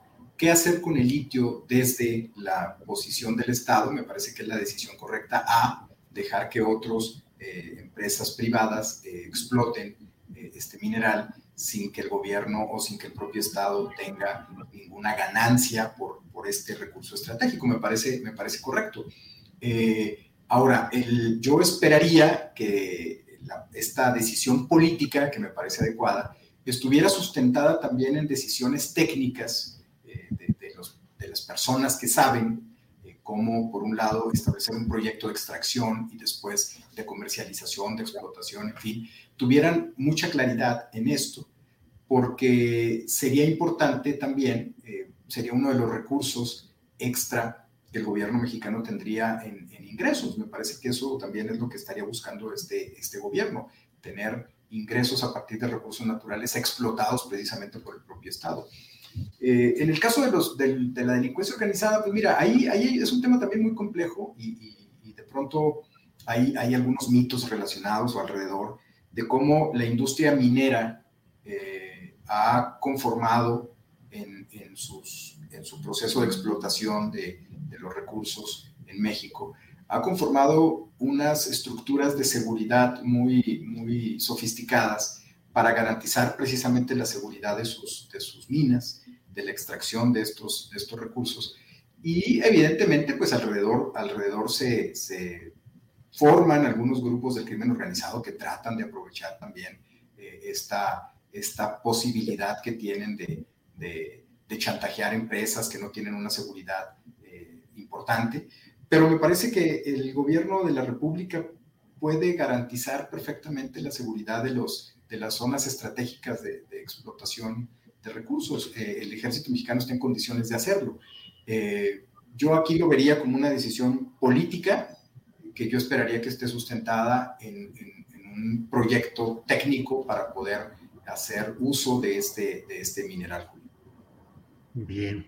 Muy bien, gracias Jorge. Son las 2 de la tarde con 56 minutos, estamos en la parte final de este programa. Le invito a que continúe porque terminando esta mesa vamos con Adriana Buentello para hablar de muchas cosas interesantes, la entrega de la medalla Belisario Domínguez, palabras, declaraciones del presidente López Obrador sobre su hermano Pío, eh, declaraciones de Beatriz Gutiérrez Müller, eh, la comparecencia de funcionarios del Consejo Consultivo, el Foro Consultivo del CONACID ante las autoridades en Chiapas, donde aparece otro grupo de autodefensas, en fin, mucha información interesante, terminando esta mesa y paso con Guadalupe. Guadalupe Correa Cabrera, ¿qué opinas de este tema del que estamos hablando respecto al litio y sus implicaciones en diferentes aspectos de la seguridad nacional y la seguridad pública?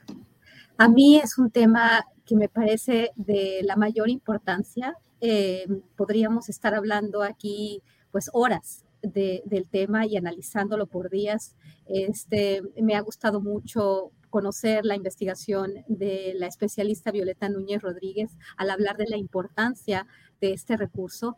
Eh, yo creo que todo el, las, propuestas de la reforma constitucional que plantea el presidente de la reforma eléctrica con una de sus eh, partes, ¿verdad? Esta, eh, esta decisión con respecto a que la explotación y el aprovechamiento de las reservas de litio de aquí en adelante va a ser capacidad del Estado, me parece importantísima, pero toda la reforma hay que considerarla en su justa medida. ¿Por qué? Porque es realmente un cambio de visión y de modelo económico. Aquí sí, eh, cuando hablamos del, del, TEMEC, cuando hablamos de otro tipo de, de, mantener ciertas eh, áreas de lo que se considera como un régimen neoliberal o liberal, este, este esquema, y siempre ha sido un tema del presidente de México, el tema de los recursos naturales como propiedad de la nación.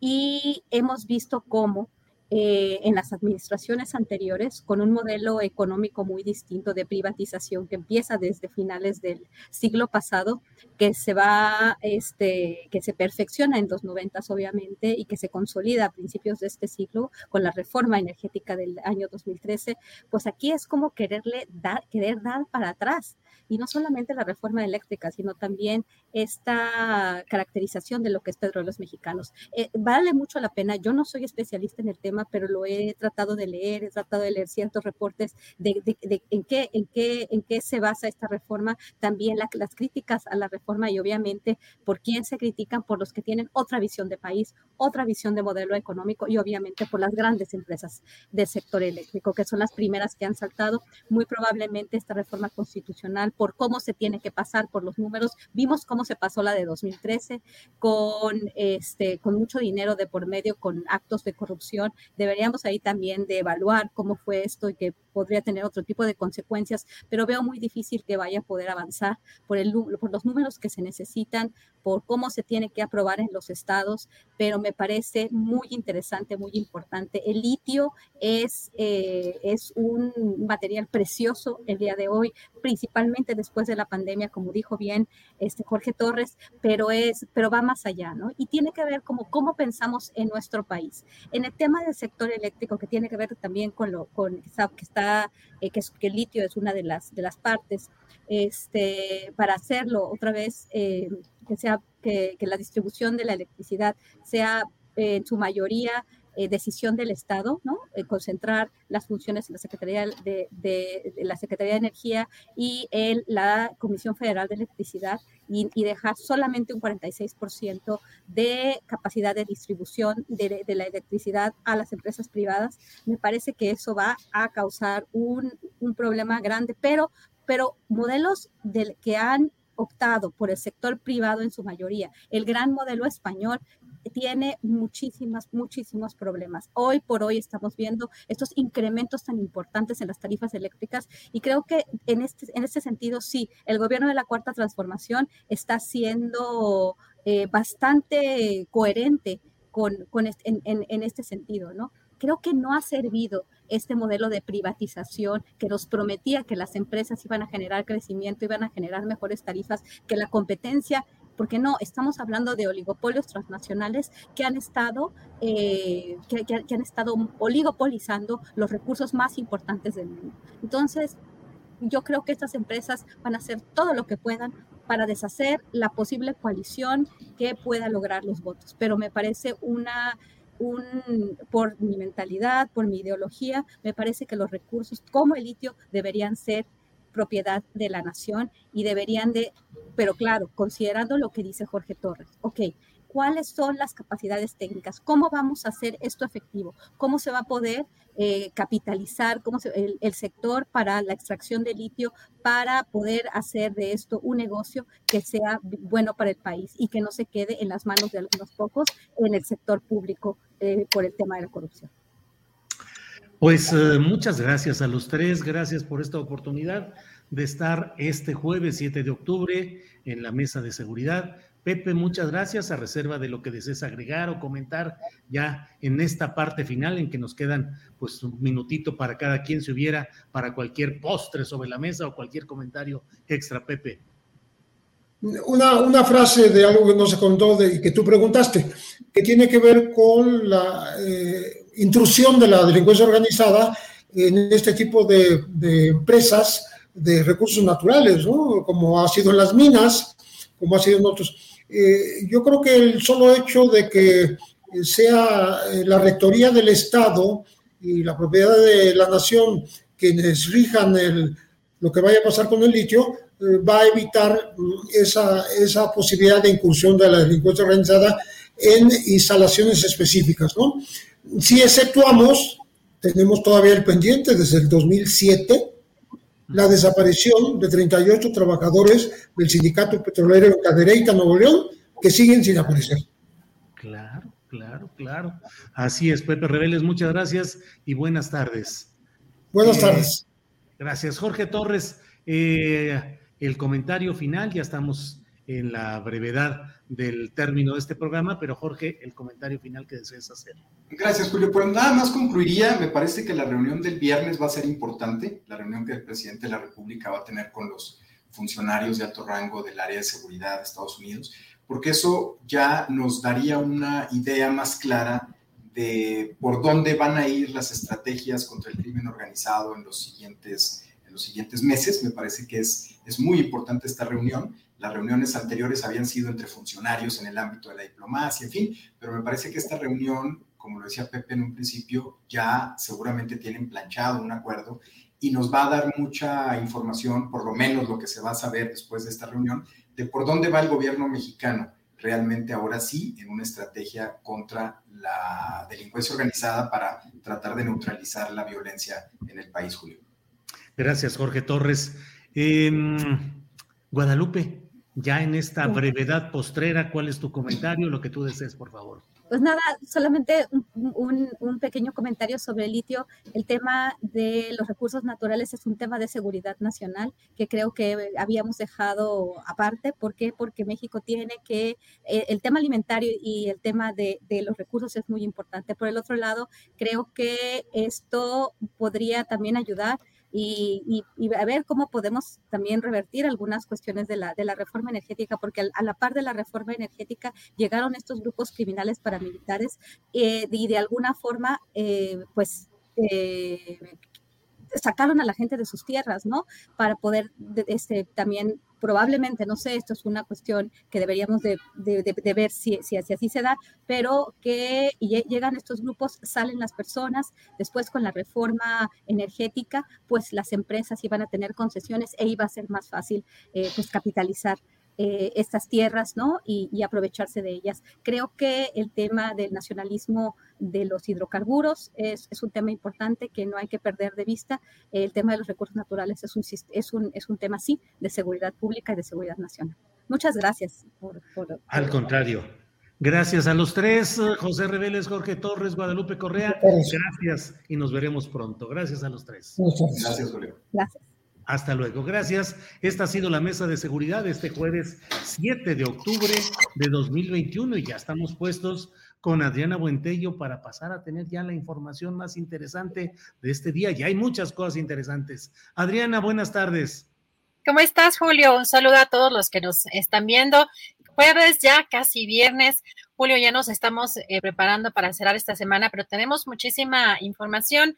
Eh, Julio, ha sido muy controversial en esta semana el tema de la entrega de esta medalla de Belisario Domínguez en el Senado de la República, porque si recuerdas, Julio, el presidente Andrés Manuel López Obrador, pues tenía eh, o aparentemente eh, tenía ganas de asistir, pues además es, parte de, del protocolo. Sin embargo, pues debido a las aparentes eh, llamados o los aparentes llamados de la senadora Lili Telles a eh, enfrentarlo confrontarlo en este, en este evento, Julio, pues el presidente no asistió. Eh, sin embargo, pues asistió, por supuesto, el secretario de, Gobernación, Adán Augusto, y esta ceremonia de esta entrega de la, medalla Belisario Domínguez fue presidida por la senadora Olga Sánchez Cordero. Destacó en este evento eh, la senadora Ifigenia, Ifigenia Martínez, quien fue eh, galardonada con esta, con esta medalla. Destacó, Julio, algo interesante, el retomar las expresiones de madurez institucional, que son las que deben de privar en el país, y también que el refrendo a la división de poderes debe mantenerse incólume sin amenazas ni presiones. Así se llevó a cabo hace algunas horas esta, esta entrega, Julio. Además, en, la sede del Senado, si recuerdas, en esta sede en Jicotencatl, esa, esa sede en el, en el centro histórico, porque normalmente hemos visto las, las sesiones en, en estas nuevas o en estas nuevas instalaciones del Senado que están en reforma insurgentes. En este caso se llevó en Jicotencatl, Julio. Y pues información de la conferencia mañanera, porque hoy el presidente López Obrador se pronunció sobre temas importantes y uno de ellos, ayer recordamos que el Tribunal Electoral del Poder Judicial de la Federación pidió que el Instituto Nacional Electoral investigue a su hermano, a Pío López Obrador, y hoy en la conferencia mañanera, el presidente Andrés Manuel López Obrador dijo que si su hermano es responsable de corrupción por el video donde eh, se le ve recibiendo dinero por parte de un operador, el ex eh, gobernador Manuel Velasco, eh, pues él no será cómplice. Las declaraciones textuales, Julio, lo de mi hermano ha quedado claro que yo no protejo a nadie. Yo llegué aquí para encabezar una transformación, hacerla con todo el pueblo. Por eso me dieron su confianza todos los mexicanos y no les voy a traicionar. Si mi hermano es responsable, que sea castigado.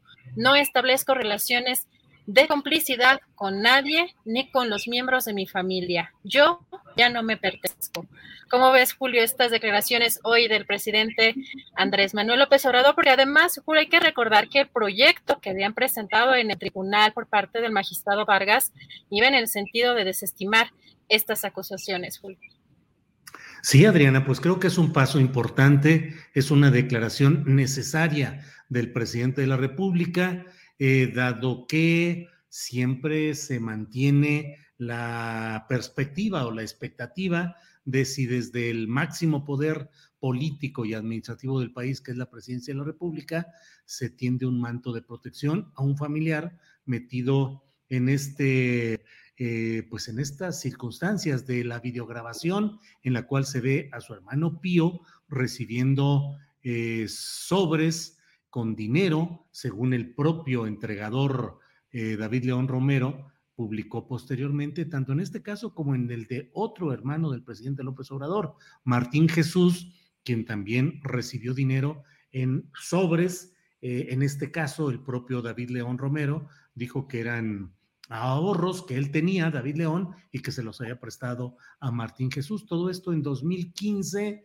y recordemos que David León Romero fue un consultor, ese era el, pues el término oficial con el cual él fungía como una especie de secretario particular o de secretario encargado de relaciones políticas y periodísticas. Lo digo con mucha claridad, Adriana, ya lo he dicho en ocasiones anteriores, porque yo recibí varias llamadas de David León Romero desde la oficina del gobernador Manuel Velasco Cuello en algunas ocasiones diciéndome, aquí lo tengo a un lado y te quiere saludar, permíteme que hables con él. Y yo siempre me negué a ese tipo de pláticas eh, y menos que me pasaran de súbito ahí una llamada telefónica, siempre dije no, pero él estaba operando desde el despacho del propio gobernador eh, Manuel Velasco Coello. Entonces, bueno, es importante lo que dice el presidente y creo yo que por el futuro del proyecto que encabeza y que apoyan muchos mexicanos, es importante que quede claridad de que no haya una protección bajo un tema tan delicado y tan sugerente como es el que se ha dado en ah, los temas de Pío López Obrador y de Martín Jesús López Obrador. Y como dices, Adriana, pues la propuesta del magistrado del Tribunal Electoral del Poder Judicial de la Federación, el magistrado Vargas, era en el sentido de que el INE ya no investigara mayor cosa, porque los delitos o eventuales delitos ya habían prescrito, ya no tenían efectividad. Entonces, seis votos contra uno, el tribunal dijo que el INE continúe con esas indagaciones. Ya veremos en qué termina, Adriana. Pues a darle seguimiento a este y otros temas, Julio, y quiero preguntarte si en las redes sociales tú consideras que podemos de manera, digamos, masiva como usuarios eh, tener una reflexión sobre la violencia que ejercemos en lo individual, pero para en lo colectivo tener un cambio en la actitud en las redes sociales. Julio, ¿crees que sea posible eh, pues que nos concienticemos o son parte de estas estrategias electorales de las granjas y de la mercadotecnia política? ¿Cómo, cómo ves tú toda esta violencia en, en el ámbito digital, Julio?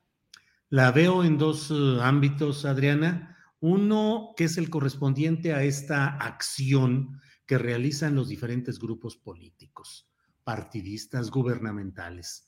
Eh, justamente este tipo de comentarios provoca la reacción inmediata de quienes dicen, este gobierno, el federal o el gobierno, los gobiernos estatales no practican eso, estás mintiendo, calumniando. Hoy la guerra política se libra en las redes sociales y sería una falta de estrategia política el que los grupos, los gobiernos, no tuvieran la reacción adecuada en el ámbito de las redes sociales para fijar sus posturas y para contradecir a sus adversarios. Esa es la realidad. Que nos guste o no nos guste es otra cosa. Éticamente eso es y cívicamente eso es positivo o negativo, lo podemos discutir, pero hoy todos los factores de poder, todos tienen sus equipos de manejo en redes sociales que conocemos como granjas de bots.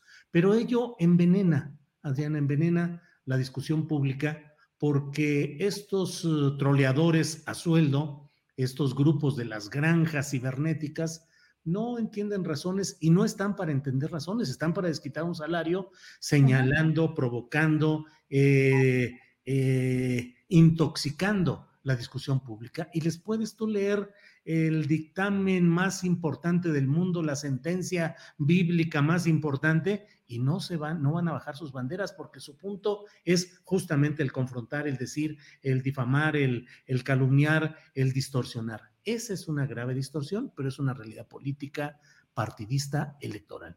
Y por otro lado, hay otro segmento importante de ciudadanos que están convencidos de que deben de pelear en las redes sociales para defender sus posturas y para atacar a los otros. Y lo hacen en un ejercicio pues de verdadero combate diario en el cual lo importante no es la razón del adversario, sino la razón o la sin razón del adversario, sino el pelear en defensa del proyecto que tú crees, sea la cuarta transformación o el gobierno del presidente López Obrador, o sea lo contrario, la lucha contra el autoritarismo y la dictadura obradorista y bla, bla, bla.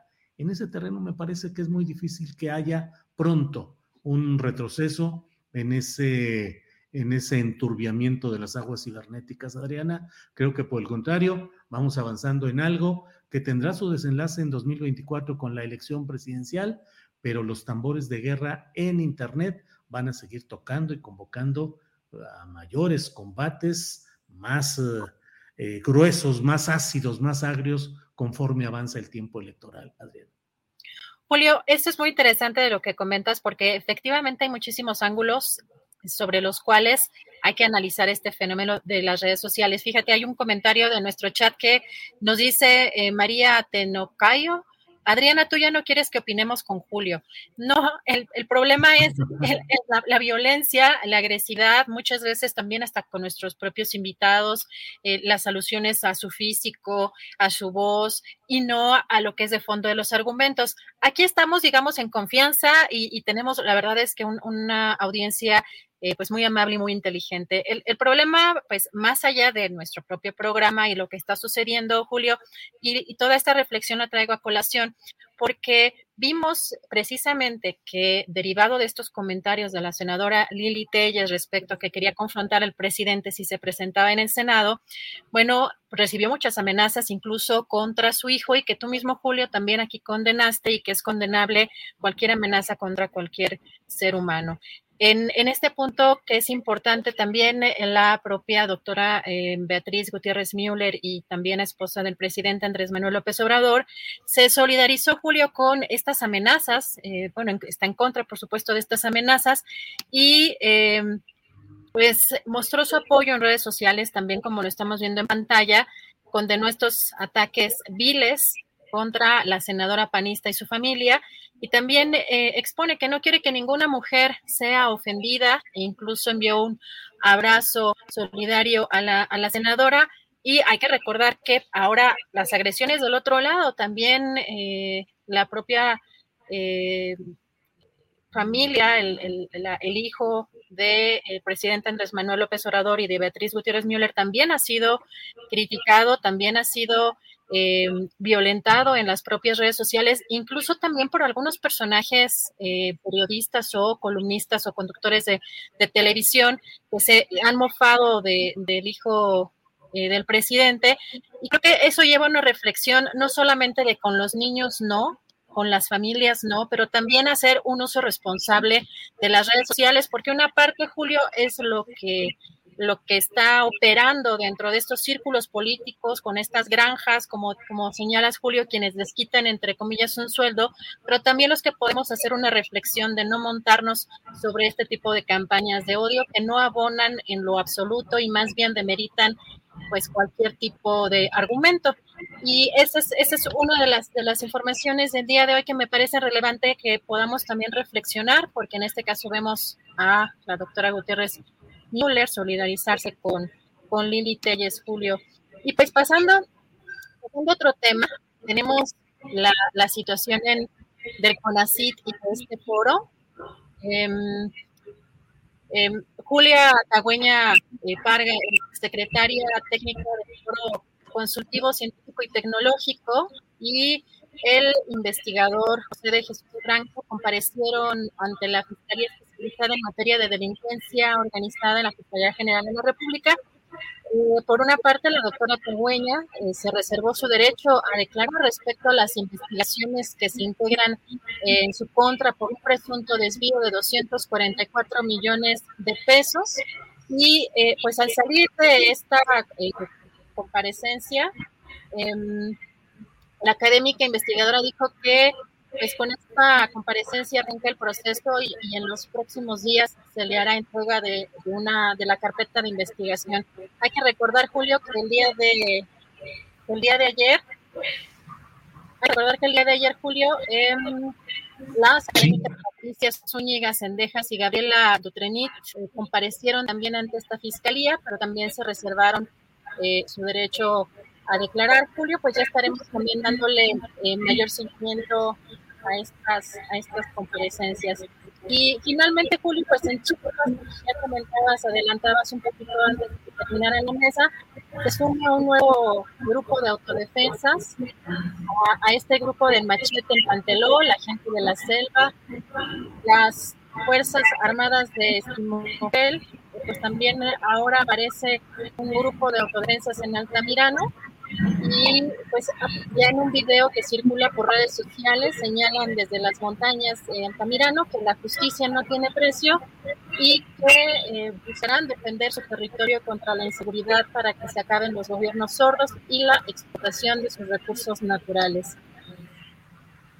Pues sí, Adriana, recordemos que el pasado 16 de septiembre, entre la noche del 15 y el 16, hubo destrozos, incendio del propio Palacio Municipal de Altamirano, Chiapas, y que ha habido muchos señalamientos de diversas organizaciones, entre otras las organizaciones zapatistas, diciendo que se está al borde de la guerra civil en Chiapas y que hay mucha oposición y mucha eh, enojo de las comunidades, pues por esto que es una característica de aquella entidad, la continuidad de los grupos familiares con un partido, con otro, con la esposa, con el hermano, con el hijo, con el papá, todo mundo ejerciendo el poder, que es un cacicazgo que no se ha podido evitar en esa pues muy difícil realidad política, social y económica de Chiapas. Entonces, bueno, pues eh, fíjate, por ejemplo, veo un comentario de Miguel Pickering, un biólogo que vive por aquella región, y dice,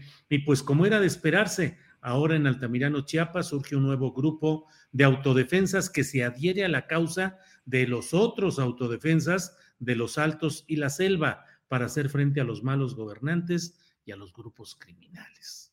Pues Adriana, así andan las cosas. Pues Julio, eh, pues tenemos ya, em, prepararemos ya nuestro programa del día de mañana, mucha información. El día de hoy un programa interesante, eh, Julio. Em, pues muchas cosas que se vienen también para el día de mañana y que no se vayan a perder nuestra querida mesa del más allá. Así es, recomendaciones de fin de semana y la mesa del más allá mañana de 1 a 3 de la tarde, aquí en Astillero Informa, donde le damos las gracias a la audiencia, al público, a quienes nos acompañan, a la tripulación Astillero y a nuestra compañera conductora y coproductor, productora y co-conductora Adriana Buentello. Adriana, muchas gracias. Gracias a ti, Julio. Gracias a todos. Hasta mañana. Buen provecho. Para que te enteres del próximo noticiero, suscríbete y dale follow en Apple, Spotify, Amazon Music, Google o donde sea que escuches podcast. Te invitamos a visitar nuestra página julioastillero.com. Planning for your next trip? Elevate your travel style with Quince. Quince has all the jet setting essentials you'll want for your next getaway, like European linen, premium luggage options, buttery soft Italian leather bags, and so much more. And it's all priced at 50 to 80% less than similar brands. Plus, Quince only works with factories that use safe and ethical manufacturing practices. Pack your bags with high-quality essentials you'll be wearing for vacations to come with Quince. Go to quince.com slash trip for free shipping and 365-day returns. Hi, I'm Daniel, founder of Pretty Litter. Cats and cat owners deserve better than any old-fashioned litter. That's why I teamed up with scientists and veterinarians to create Pretty Litter. Its innovative crystal formula has superior odor control and weighs up to 80% less than clay litter. Pretty Litter even monitors health by changing colors to help detect early signs of potential illness. It's the world's smartest kitty litter. Go to prettylitter.com and use code ACAST for 20% off your first order and a free cat toy. Terms and conditions apply. See site for details. Para que te enteres del próximo noticiero, suscríbete y dale follow en Apple, Spotify, Amazon Music, Google o donde sea que escuches podcast. Te invitamos a visitar nuestra página julioastillero.com.